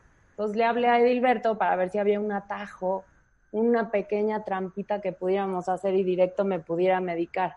Pero no, me mandó a hacer el trabajo duro y estoy acá. Entonces yo empecé y primero literalmente empiezas con una lista de palabras que te pueden como detonar. Entonces empiezas diciendo hoyos, agujeros, perforaciones, ya me pica la cabeza ahorita, por ejemplo, pero bueno, empiezas con tu lista y después en orden de cuánta más ansiedad y luego entonces ves la lista, luego cierras los ojos, te imaginas cada palabra según la imagen que tú tengas. Pero este y después empiezas con imágenes, después me imagino que pues se, pone peor la tortura y vamos a ver videos o no sé. Este, pero bueno. tener que el sapo de Surinam, el sapo de Surinam. Nada más quiero que me aclares, ¿has visto el sapo o no lo has visto? Ya lo vi y reporté a esa persona que además pues es mi amiga y pues no, no lo hizo en mala onda, pero lo puso en Facebook y es que la gente no tiene consideración de los tripofóbicos. O sea, yo de verdad le quería hablar a los productores de Game of Thrones que cada temporada se ponían más asquerosos los dragones, más agujerados, los huevos más escamados, que decía, güey, ¿sí saben que existimos? O sea, todo el mundo tiene consideraciones de los claustrofóbicos, de los que tienen miedo a volar, pobre, es agarofóbico, y los tripofóbicos les valemos. Entonces, bueno, pero sí, así empecé, Mar, empecé con palabras y ahorita voy en imágenes y les contaba que el jueves pasado tuve una exposición un poco más fuerte porque me gradué de los panales de abejas, me gradué de las mariposas monarcas, me gradué de una cosa como con hoyos algunas imágenes, entonces dijimos, ¿quieres ver alguna más fuerte? ¿O quieres ahorita como calmar las cosas y seguir con esto y hacer otros ejercicios? Y dije, no, sí me rifo, quiero ver algo más fuerte. Y literal lo que decíamos ahorita, tuve una reacción física, o sea, le dije a mi terapeuta, se me está bajando la presión tengo ganas de llorar, pero ya no, o sea, ya no me siento bien, siento que me puedo desmayar. Entonces me dijo que aquí paramos, si quieres retroceder y todo, pero también a mí no me ayuda mucho que tengo como mi síndrome del impostor, me habla todos los días y me dice, ay, no, no es para tanto. Que hayas logrado ver un panal de abejas, no, rífate con otra cosa, rífate con algo más, rífate y ya. Casi me desmayo el jueves pasado, pero ahí voy, ahí voy, ahí voy. Digo, ahorita parece que estoy muy descontrolada y que no estoy teniendo bastante progreso, pero claro. No, pero por eso parte del trabajo de tu terapeuta ha sido reafirmarte los logros y que esos queden clavados en ti y que no los estés perdiendo cada cinco minutos, sino decirte, Natalie, vas muy bien. Claro. Yo les cuento porque ya me hizo comprar pastos y rascadores y cosas espantosas, porque mi gato no conoce lo que es un rascador. Están todas mm. agujeradas esas cosas. Pero bueno, ya las mandé pedir y yo les cuento. Bueno, para los que tienen tripofobia, literalmente que los inhabilita la vida, ¿dónde buscan ayuda? Esos requieren tratamiento y hay que decirlo clarito, la terapia número uno es la terapia cognitivo-conductual con esquema de desensibilización progresiva en las exposiciones ya sea que lo busquen por su parte o que trabajemos aquí en Cisne con los terapeutas cognitivos que tenemos y los pacientes que ameriten, así como Natalie que quería su atajo, pero ella lo ha hecho muy bien sin el atajo y había que reafirmarle que lo podíamos intentar así. No cantemos victoria, Edilberto, no cantemos victoria. Estoy aquí a la mano y disponible en el momento que se diga. Pero si alguno necesita fármaco, se utiliza el fármaco sin miedo, es algo temporal, solo como un apoyo para la terapia y que el paciente salga adelante. Muy bien. Edilberto, te queremos. Gracias, Edilberto, por torturarnos el día de hoy. Gracias, gracias, abrazos. Es en Facebook es Cisne México, en Twitter es Cisne México y el teléfono es 5160 5596 y 5666 5677. Sí, y está la página, está la página web www.cisne.mx, ahí vamos a estar publicando artículos acerca de esto, sin imágenes, para que sean amigables con el entorno. Gracias. Y gracias Natalie por compartir tu pesadilla. Gracias, Edilberto. Gracias, gracias Ya no estén poniendo payasadas en mi Twitter porque ya mandé a borrar todo. Porque si entro a mi Twitter y me encuentro eso, me voy a aventar por la ventana. No, ya están muy respetuosos. Ya tuvimos con el de Miroslava el día de hoy. Regresando del corte, Anamar Orihueles en the house, la vergüenza. Ahora sí que vamos a hablar de la, herida de la vergüenza en W Radio. No se vayan, ya volvemos. ¿Por qué engañar? ¿Por qué engañar? ¿Por qué engañamos?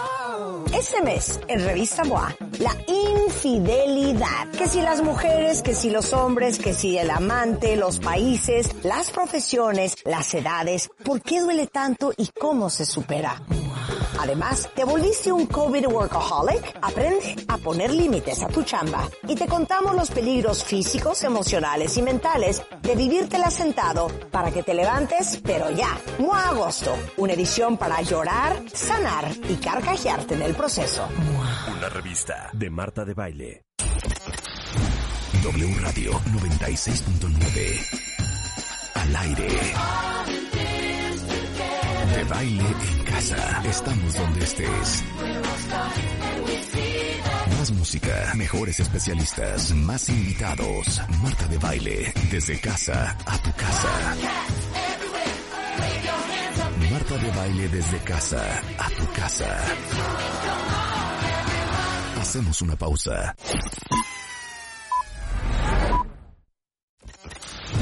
W Radio 96.9 al aire. De baile en casa. Estamos donde estés.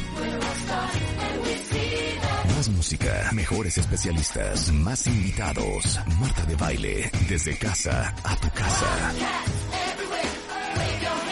Marta de baile desde casa a tu casa. Estamos de vuelta.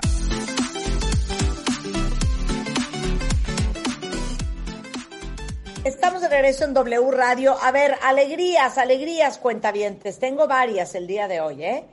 A ver, número uno.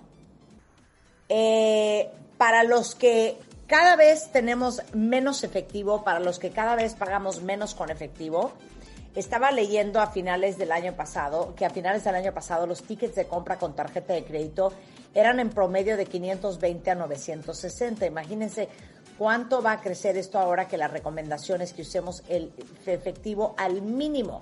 Por eso todos los que tienen pymes como restaurantes, tiendas, salones de belleza, hasta carnicerías, se tienen que sumar al cobro con tarjeta para no quedarse atrás en las ventas.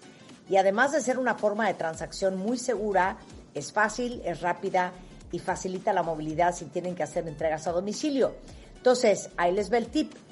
iSettle sigue con su promoción de 0% en comisiones durante 30 días hasta 100 mil pesos en ventas durante el mes de agosto. Y con iZero van a poder recibir pagos con Visa, Mastercard, American Express, Samsung Pay y otras más. Si no son clientes de iZettle, entren a iZettle, que es i z e t l ecom O eh, si ya son clientes o si apenas van a registrarse, van a poder disfrutar igual de esta promoción que es durante el mes de agosto, que les repito, les va a co- cobrar 0% de comisiones durante 30 días o hasta 100 mil pesos en ventas durante el mes de agosto en iZero.com. Ahora sí, Ana Mar Orihueles en the house, nuestra psicoterapeuta de cabecera, conferencista, tallerista, eh, autora del bestseller Hambre de Hombre y cómo transformar las heridas de tu infancia, sana tus heridas en pareja.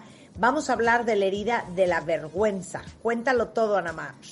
Sí, bueno, de las experiencias más difíciles de procesar, de aceptar y de sentir, Marta, porque realmente eh, sentir nuestra vergüenza, validar todo lo que hoy nos genera vergüenza desde nuestro físico, nuestra condición social, las relaciones que vamos construyendo, eh, la forma en la que eh, vivimos, permitimos. Entonces, de, las, de los dolores y de las experiencias más difíciles de procesar. Por eso, es por eso, adoradísimos cuentavientes, que les traje un cuestionario. Vamos a empezar con un test, con un, con un cuestionario de 10 preguntas donde me gustaría invitarlos eh, a que observen. Entiendo que va a ser un tema fuerte porque, bueno, pues finalmente hablar de la vergüenza, eh, hablar de nuestra poca dignidad, ¿no? Siempre es una experiencia confrontadora, pero como siempre digo, si hay dolor, hay oportunidad de crecimiento. O sea, si hay dolor, hay lección y, y vívanlo desde ahí. Entonces, este tema es una oportunidad para eso, para que observes qué te pasa cuando vamos hablando de esto. Eh, vamos con la primera pregunta, ¿les late? Eh, primera pregunta. ¿Sientes que algo en tu historia te quitó la dignidad? O sea, Sí, Marta. tipo, tipo, O sea, mi papá se fue, nunca estaba, eh, todos los niños tenían papá y yo no tenía papá. Eso siento que me quitó la dignidad. Eh, vice- al revés, ¿no? O sea, todos tenían una mamá, yo no tenía mamá, siempre sentí que eso me quitó la dignidad. Yo, yo era morena en mi familia, todos eran güeros y yo siento que, que ser morena me quitó la dignidad. o, O sea, eh, sobrepeso. todo tenía para comprarse el iPad nuevo, los tenis de moda, y en mi casa pues no había lana. Así es. ¿Sabes que Mi papá era alcohólico. Era una vergüenza porque siempre eh, eh, salía borracho, todos se reían de él. Estábamos en una fiesta, se caía. Y, y el alcoholismo de mi papá siento que me quitó la dignidad cuando yo era niña. Ajá. Ok. O sea, es, eso es una experiencia muy cañona, muy profunda, donde ya sientes que desde muy chiquita, muy chiquito, algo importante te quitó el valor. Dos, cuando eras niño, ocultabas a tu familia, a tu papá, tu color de piel, tu condición social, o sea, no querías invitar amigos a tu casa, no querías que nadie se diera cuenta de cómo era tu dinámica familiar, o había como una, una, experiencia de ocultar, ¿no? O sea, que nadie viera cómo eras, lo que eras. Tres, tu cuerpo y tu sexualidad son un issue para ti constante. Ponerte, desde ponerte traje de baño hasta aceptar tu sexualidad, hasta vivirla, hasta sentir libertad en tu expresión sexual. O sea, ese siempre ha sido un issue para ti. Cuatro, vives una lucha constante por sentirte digno, porque te vean valioso, eh, desde complacer, permitir, rescatar, ayudar, ser incondicional, ¿no? O sea, como una lucha muy fuerte por dignidad. No soportas las bromas, que alguien se ría de ti, o sea, que en una cosa cotidiana, una reunión, se rían eh, de algo que estás diciendo o, o, a manera de crítica porque no sabes, o sea, es algo Pero que... Se burlan, pues, se burlan, en, se, se ríen de La- ti, se burlan de La ti. burla, la burla y el bullying es algo que te pone sumamente mal. O sea, no sabes cómo lidiar con eso, ¿no? Em, en lo profundo sabes que algo está mal en ti. Ustedes, bueno, yo no sé quienes han sentido esta sensación de yo siempre siento que hay algo mal en mí. Ajá. ¿La han sentido? O sea, en el fondo algo no funciona, algo no es digno, algo no está bien, algo es diferente a los demás. Hay situaciones que sí, no todo el tiempo, pero sí. Sí, pero la, la persona que, que, vive la vergüenza siempre siente que algo mal está en ella. O sea, la vida no opera porque algo mal está en ti. ¿no? Siete, ¿te has dado cuenta en qué medida la vergüenza y la culpa, porque además la persona que tiene mucha vergüenza o que vive mucho a través de este lente también tiene mucha culpa, ¿no? Son la forma en la que vives, las relaciones, el trabajo, la relación contigo, con tu familia, con tus hijos, siempre culpa por lo que haces, por lo que no haces, porque hiciste menos, porque si te están esperando, porque si se sintieron cómodos, porque si no están bien. Culpa y vergüenza es un baño todo el tiempo en, en tu vida cotidiana, ¿no? Por ejemplo, ¿alguno de ustedes ha soñado que camina encuerado, desnudo, por una avenida, en la calle, que estás en una junta desnudo? ¿Les ha pasado que, sueñan eso? Los sueños son calzones. Yo mucho de me fui al trabajo y no traigo calzones. Es, es real. Pero eso sí es porque lo haces, Rebeca. No, no, no, pero sí me ha pasado. O que llego a una junta y de pronto, una vez sí soñé que de pronto en la junta me paraba desnuda arriba de la mesa de la junta. claro.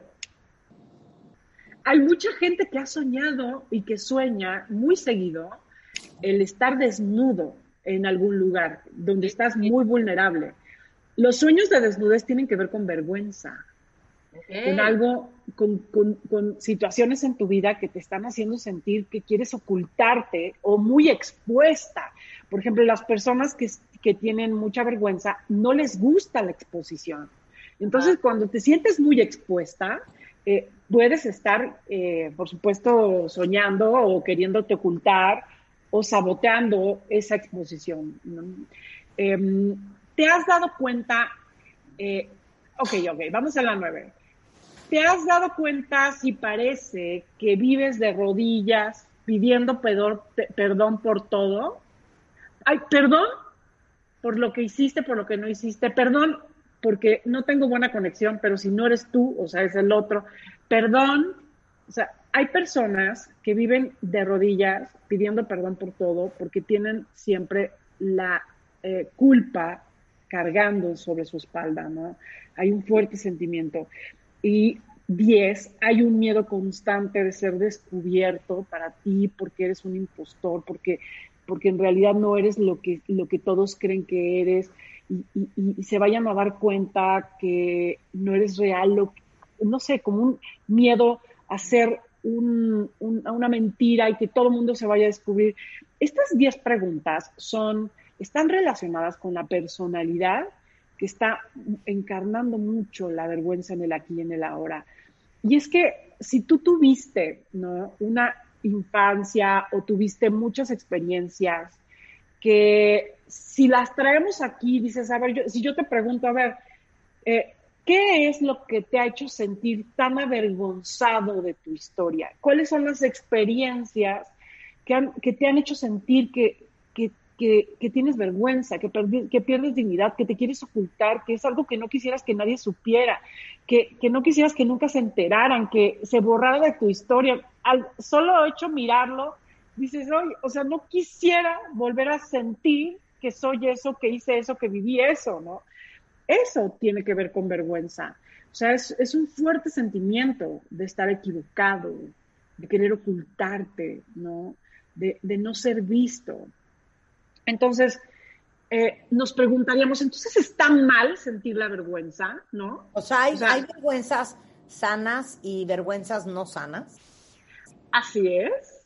Hay, vergüenza hay, que, te hace un ser humano, no un, no un psicópata, ¿no? Sino un ser humano humano. O sea, hay vergüenza sana, por supuesto, cuando cometes un error, ¿no? Cuando te sientes exhibido eh, cuando sientes que estás haciendo el ridículo porque no sabes algo, eh, porque hiciste un comentario mm, no informado, porque cometiste un error, una vergüenza. Mentira, porque sí. ¿Cómo? Te cacharon en alguna mentira. Claro. Sí, sí, sí. Exacto. No, o sea, es normal, es sana, la Y lo vergüenza. dices, dices en ese momento, discúlpame, qué vergüenza te inventé que iba yo a ir a tal lado y no fui a ese lado, Sí, ¿sabes? así es. Es una gran mentira. Qué vergüenza siento ahorita y te sientes muy mal. Ese tipo de vergüenzas yo creo que, y las habladas, no sé, ahorita nos vas a decir. Claro. Sí, la- o sea, una, una vergüenza sana siempre la reconoces. No, nunca pierdes dignidad como persona. Eh, Claro. cometiste un error, pero no eres un error. Y hay una gran diferencia entre, ok, estaba distraído, realmente se me hizo fácil, o no lo sé, y sí me avergüenza no saber esto básico, ¿no? Pero bueno, pues habla de que tengo que ponerme, poner más atención, de que a lo mejor leer un poco más del tema, ver más noticias, qué sé yo. Pero la persona con vergüenza, a partir de ese momento, siente que es un error. Y se siente y se le activa la herida de su infancia, donde pierde dignidad, seguridad, donde empieza a quererse ocultar, donde cree que es poco digno, donde siente que los demás van a decir, van a hablar muy mal de él y se van a dar cuenta que no es lo que ellos creían. Eh, hay un fuerte rechazo, ¿no? Cuando la vergüenza es tóxica, porque viene más de un tema de tu infancia, de un tema con tus heridas, de una vieja película donde tú te quedaste con un autoconcepto eh, poco digno. Ajá, O sea, todos, todos, de pronto podemos vivir eh, una vida adulta con, con ciertos flashes, con ciertos, con ciertos momentos donde nos ponemos esos lentes del niño que fuimos y donde empezamos a ver una realidad no con objetividad ni con adultez, sino con los lentes de ese niño que se sintió como se sintió. Entonces, o sea, sí, necesitamos la vergüenza, pero no esa vergüenza tóxica, porque por supuesto que tiene efectos muy negativos, ajá, cuando tú vives con esa vergüenza y cuando todavía vives eh, eh, poniéndote los lentes de ese, de ese niño avergonzado, pues entonces vas a tener que hacer varias cosas en tu vida adulta para compensar esa poca dignidad, para compensar eh, el rechazo a ti mismo. Uno de los grandes um, hábitos, de las grandes compulsiones, de, de, de, los grandes mecanismos del avergonzado es el rescate. Rescatar, eh, estar siempre complaciendo, permitiendo. Típico caso de yo ni tengo ganas de escuchar a mi mamá, ni tengo ganas de soplarme las quejas que tiene con mi papá, o ni tengo ganas de ayudar a mi amiga que está eh, eh, siempre en la misma situación del novio, de las parejas, del victimismo. Pero como yo soy una persona con mucha vergüenza eh, y estoy buscando compensar mi vergüenza, voy a estar soplándome, permitiendo, aguantando, cargando, resolviendo, ayudándome, porque estoy buscando compensar. Ajá, compensar algo que creo que tengo mal. Eh, por eso Pero voy a permitir. Y eso lo puedes, eso Por lo puedes hacer también con tus hijos. Exacto, a eso iba, ¿no? O de los hijos hacia los padres. Por ejemplo, ¿no? Mi hijita, Claro. pongamos en una relación en donde están separados los papás.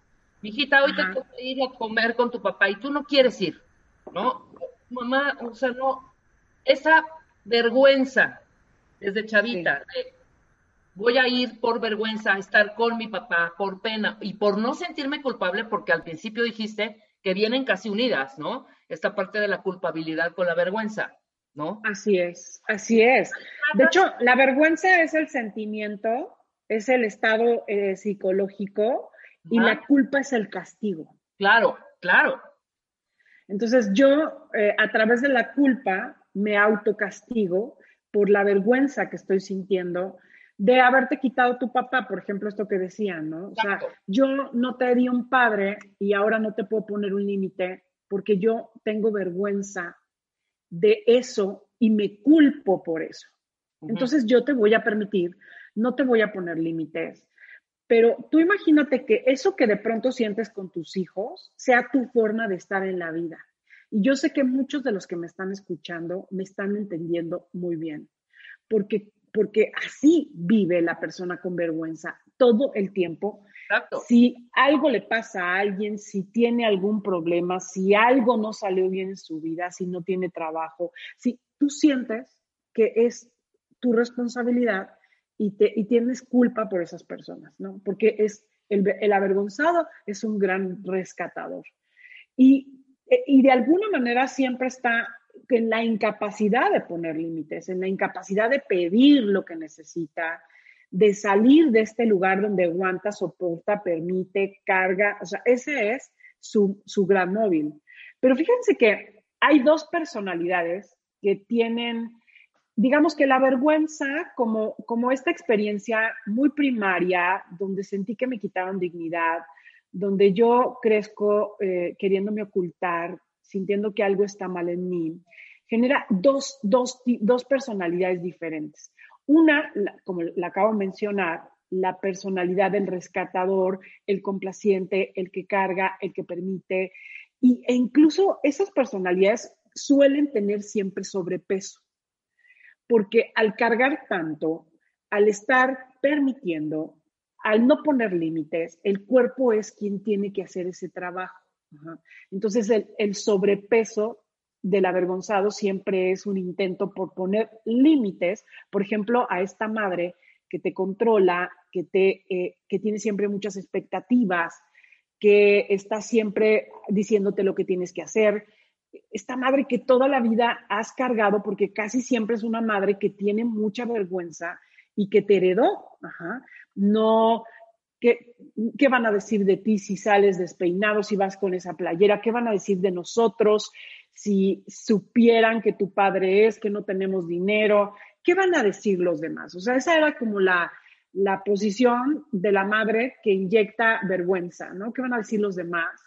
es como un peso muy grande y un, tema ahí de, control, ¿no? O sea, la madre controla tu vida. Entonces, este es un tipo de personalidad con vergüenza. Pero hay otro tipo de personalidad con vergüenza que es todo lo contrario, que es el que no se permite equivocar, el que es muy perfeccionista, el que todo el tiempo está compensando su vergüenza siendo perfecto, exitoso, correcto, inteligente, competitivo, sabiendo un gran control físico. Fíjate que a diferencia, fíjense que a diferencia del sobrepeso del avergonzado rescatador, este avergonzado perfeccionista duro rígido eh, va a tener un gran control físico, un gran, puedo tener un cuerpo muy fitness, eh, súper delgado, pero con una gran neurosis. O sea, la, la neurosis de comí un pan, voy a engordar, no, no hice ejercicio, voy a subir de peso.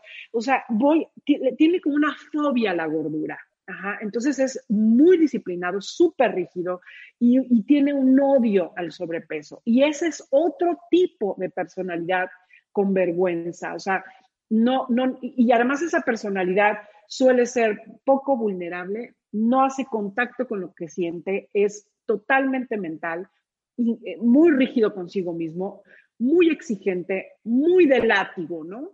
Pero, pero de alguna manera también podría ser una personalidad generada por una experiencia o por experiencias de mucha vergüenza, mucha vergüenza a nivel primario, ¿no? Em, ¿Se identifican con alguna? A ver, a ver, compártanos. No, obviamente, obviamente, pero no es esos grandes, grandes este, rasgos que acabas de mencionar que son sumamente ya como enfermos, ¿no? Sí, son como muy polarizados, ¿no? Exacto. podemos hacer una pausa y regresamos con Ana María hablando de la vergüenza, no se vayan. W Radio 96.9 aire baile en casa. Estamos donde estés.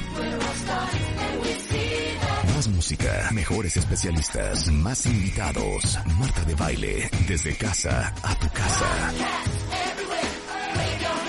Marta de baile desde casa a tu casa. Hacemos una pausa. W Radio 96.9 al aire. Baile en casa. Estamos donde estés. Más música, mejores especialistas, más invitados. Marta de Baile, desde casa a tu casa. Marta de Baile desde casa a tu casa. Estamos de vuelta. Estamos de regreso en W Radio, son las 12.33 de la mañana, estamos en vivo en una conversación bien interesante con Ana Mar Orihuela, justamente hablando de la herida de la vergüenza. Y la pregunta para todos, terminando este corte y después de hablar de la dualidad de la vergüenza, eh, es ¿de qué te sentías avergonzado cuando eras niño? Vamos a preguntar eso en Twitter. ¿De qué te sentías avergonzado cuando eras niño?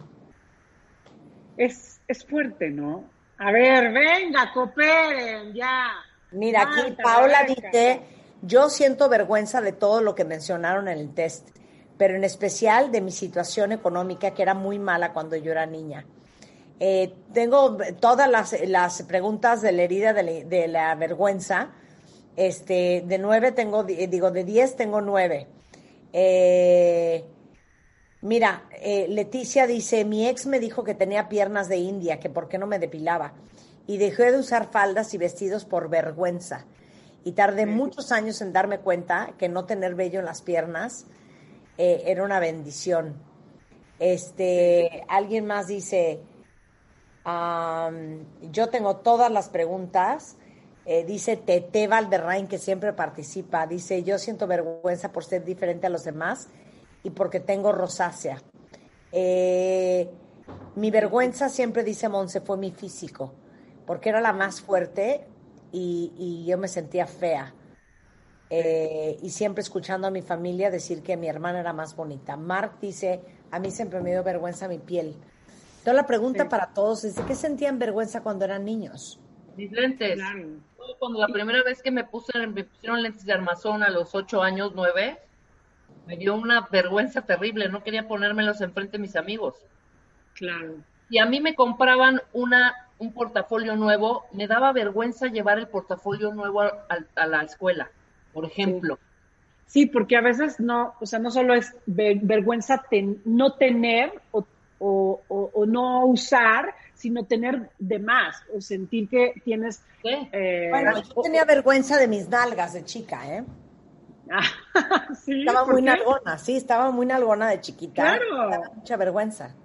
Sí. Bueno, no sentimos vergüenza cuando las amigas estaban planas y uno ya tenía chichis.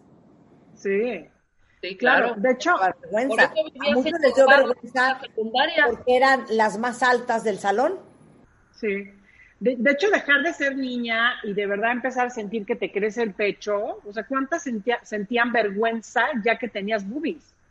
O sea, era una vergüenza de, de, ponerte un, una este, venda, ¿no? Para que no se te viera el pecho, o porque ya tenías cuerpo de mujer.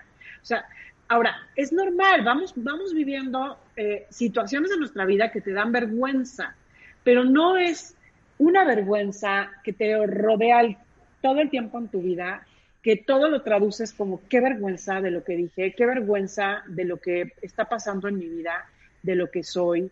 Es una traducción donde todo quisiera, todo te genera ganas de ocultarte. Incluso hablaba de esta dualidad, ¿no? De este, este, esta personalidad eh, que tiene un cuerpo de sobrepeso, o sea, el sobrepeso es una forma de ocultar, de poner límites.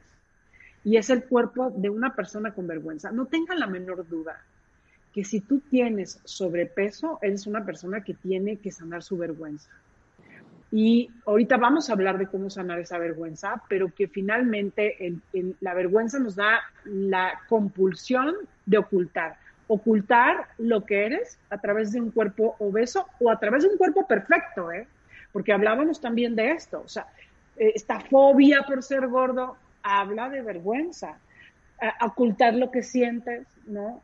Tu sexualidad, ocultar tu intimidad, ocultar tu verdadero yo y estar expresándote en la vida con una máscara de o muy rescatador, muy hacia afuera, muy complaciente, que permites, que cargas, o muy perfeccionista, muy que no que quiere ser bueno, alguien que quiere ser visto y reconocido todo el tiempo como alguien bueno, que es perfecto, que es justo, que em, en fin, que no se, que no tiene derecho a equivocarse. Y estas dos, esta dualidad de personalidades en su origen están eh, ocultando una vergüenza que hay que resolver, porque es una vergüenza primaria.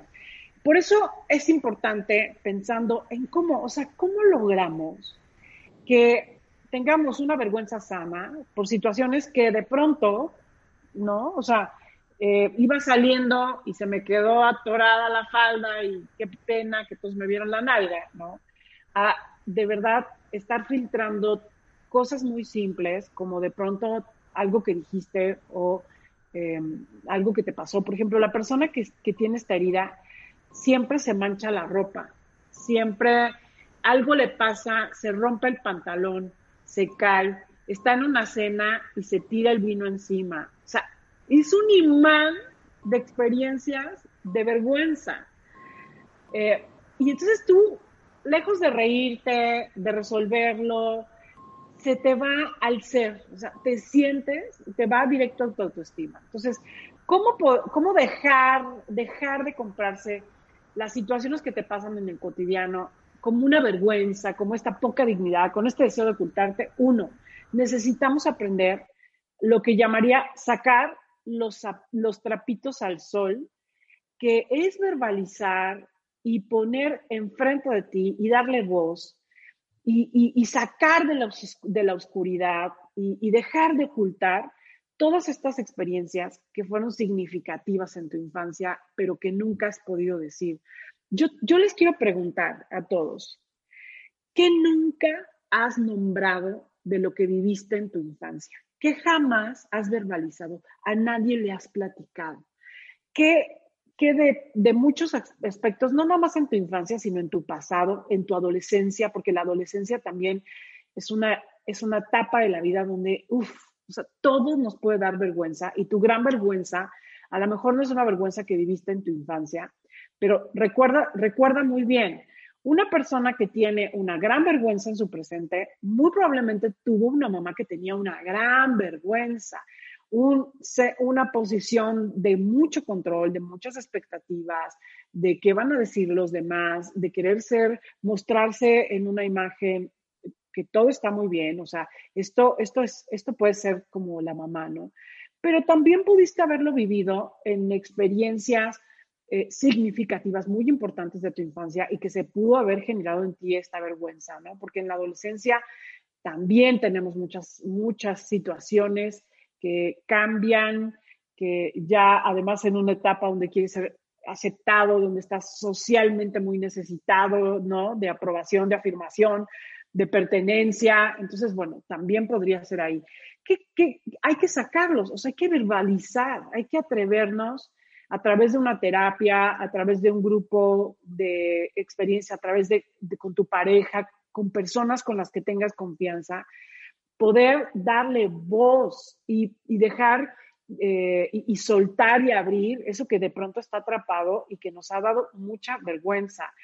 Incluso, e incluso ahorita pueden estar pensando en estas experiencias que han marcado su vida con mucha vergüenza y que, y que, y que podrían decir, bueno, qué miedo platicárselas a alguien, qué pena tan solo saber que alguien eh, puede saber esto de mí. No, es que nada de lo que eres, y creo que es algo que tú eh, comentabas en una conferencia, Marta, o sea, tu historia tiene que ver como tú te la quieras contar.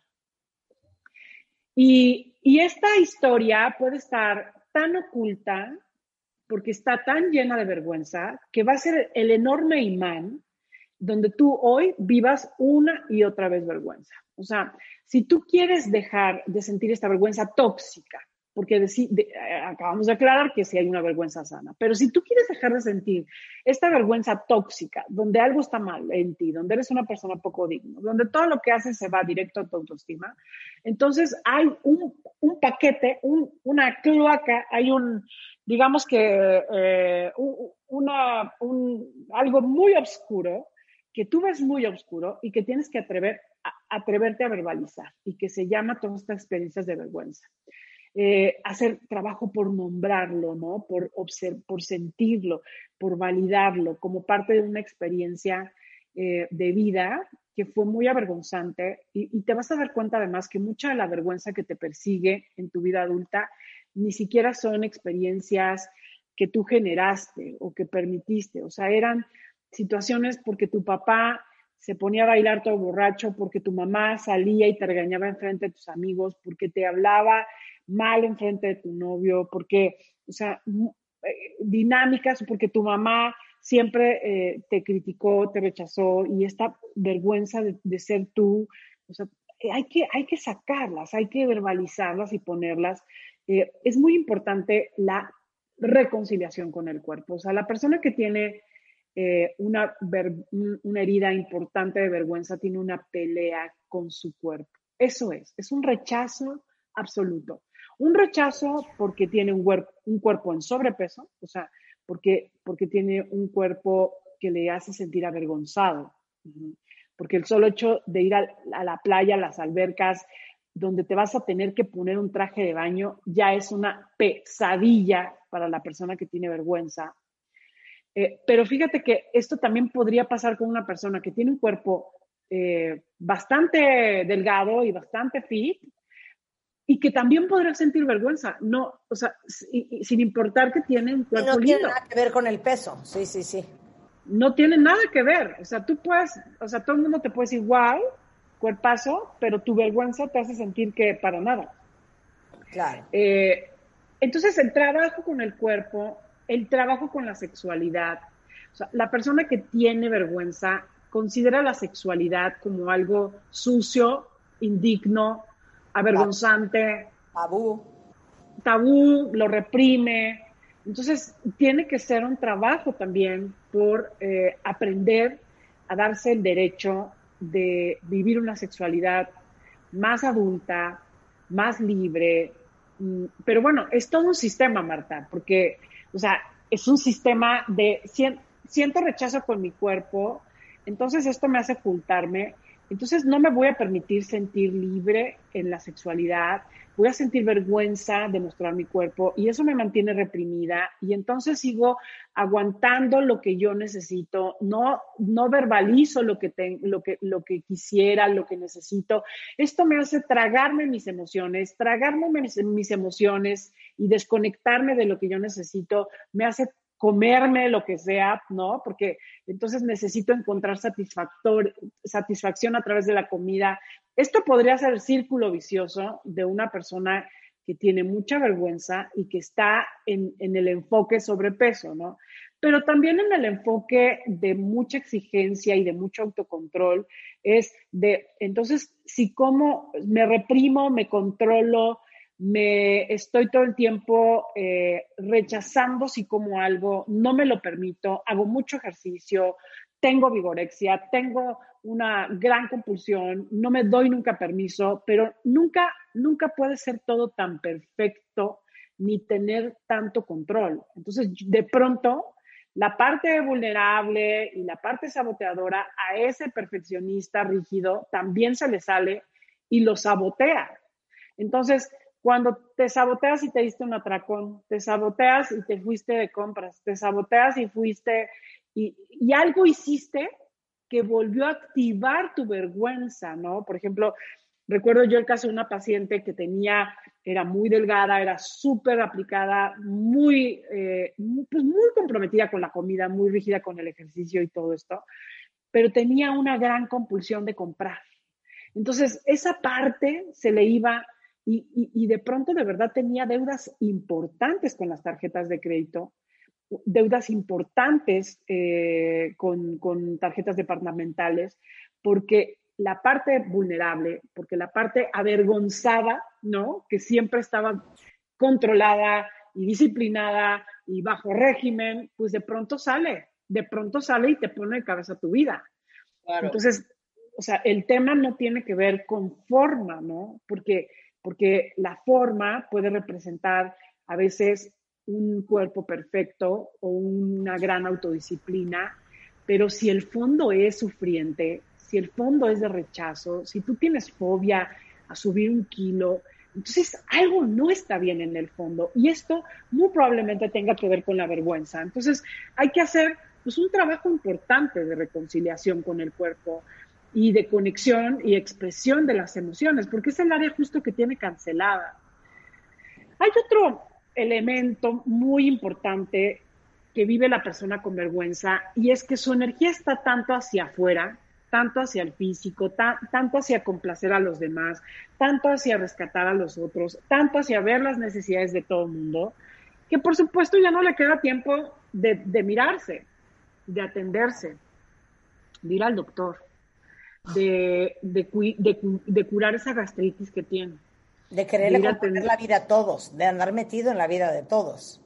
Totalmente, cargando además, ¿no? Porque no es lo mismo, o sea, estás metido en la vida de todos y cargando a todos, porque tiene una, la vergüenza te, hace un compulsivo de la aprobación, o sea, absolutamente compulsivo.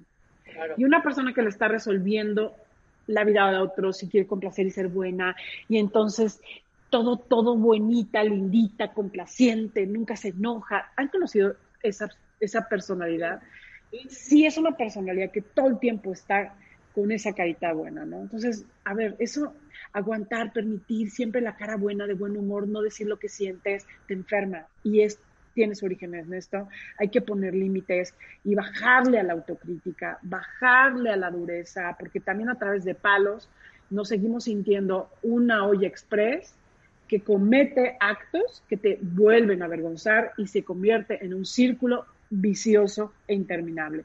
Y de hecho, para todos los que quieran trabajar, Marta, estoy haciendo una serie de talleres de, trabajo muy profundo con cada una de las heridas.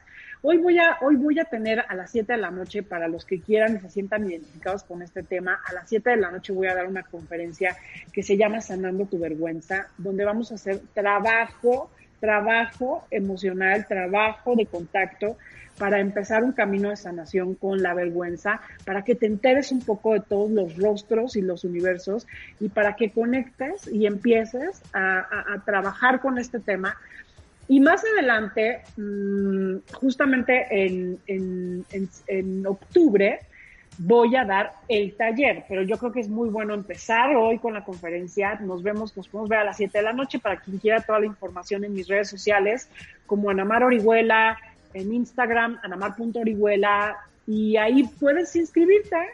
Eh, además tenemos el apoyo del 50%. Eh, todavía eh, vamos a tener ese apoyo unas, un par de semanas más en todos nuestros talleres y conferencias. Así que aproveche el 50%. Nos vemos a la cita en la conferencia y les voy a dejar para los que quieran teléfono que, que, que quisieran como algo más este, personalizado. Les voy a dejar rápidamente el teléfono 2455 4146 y 2455 4147 para los que quieran hablar y participar hoy en toda esta actividad. Y nos vemos el sábado 29, tres en una, Aura Medina, Tere Díaz y una servidora.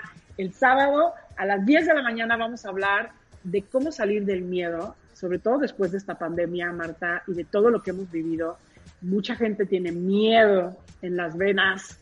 ¿Cómo salir del miedo para irse al amor? No se lo vayan a perder. Igual en todas las redes sociales de las tres, ahí nos encuentran.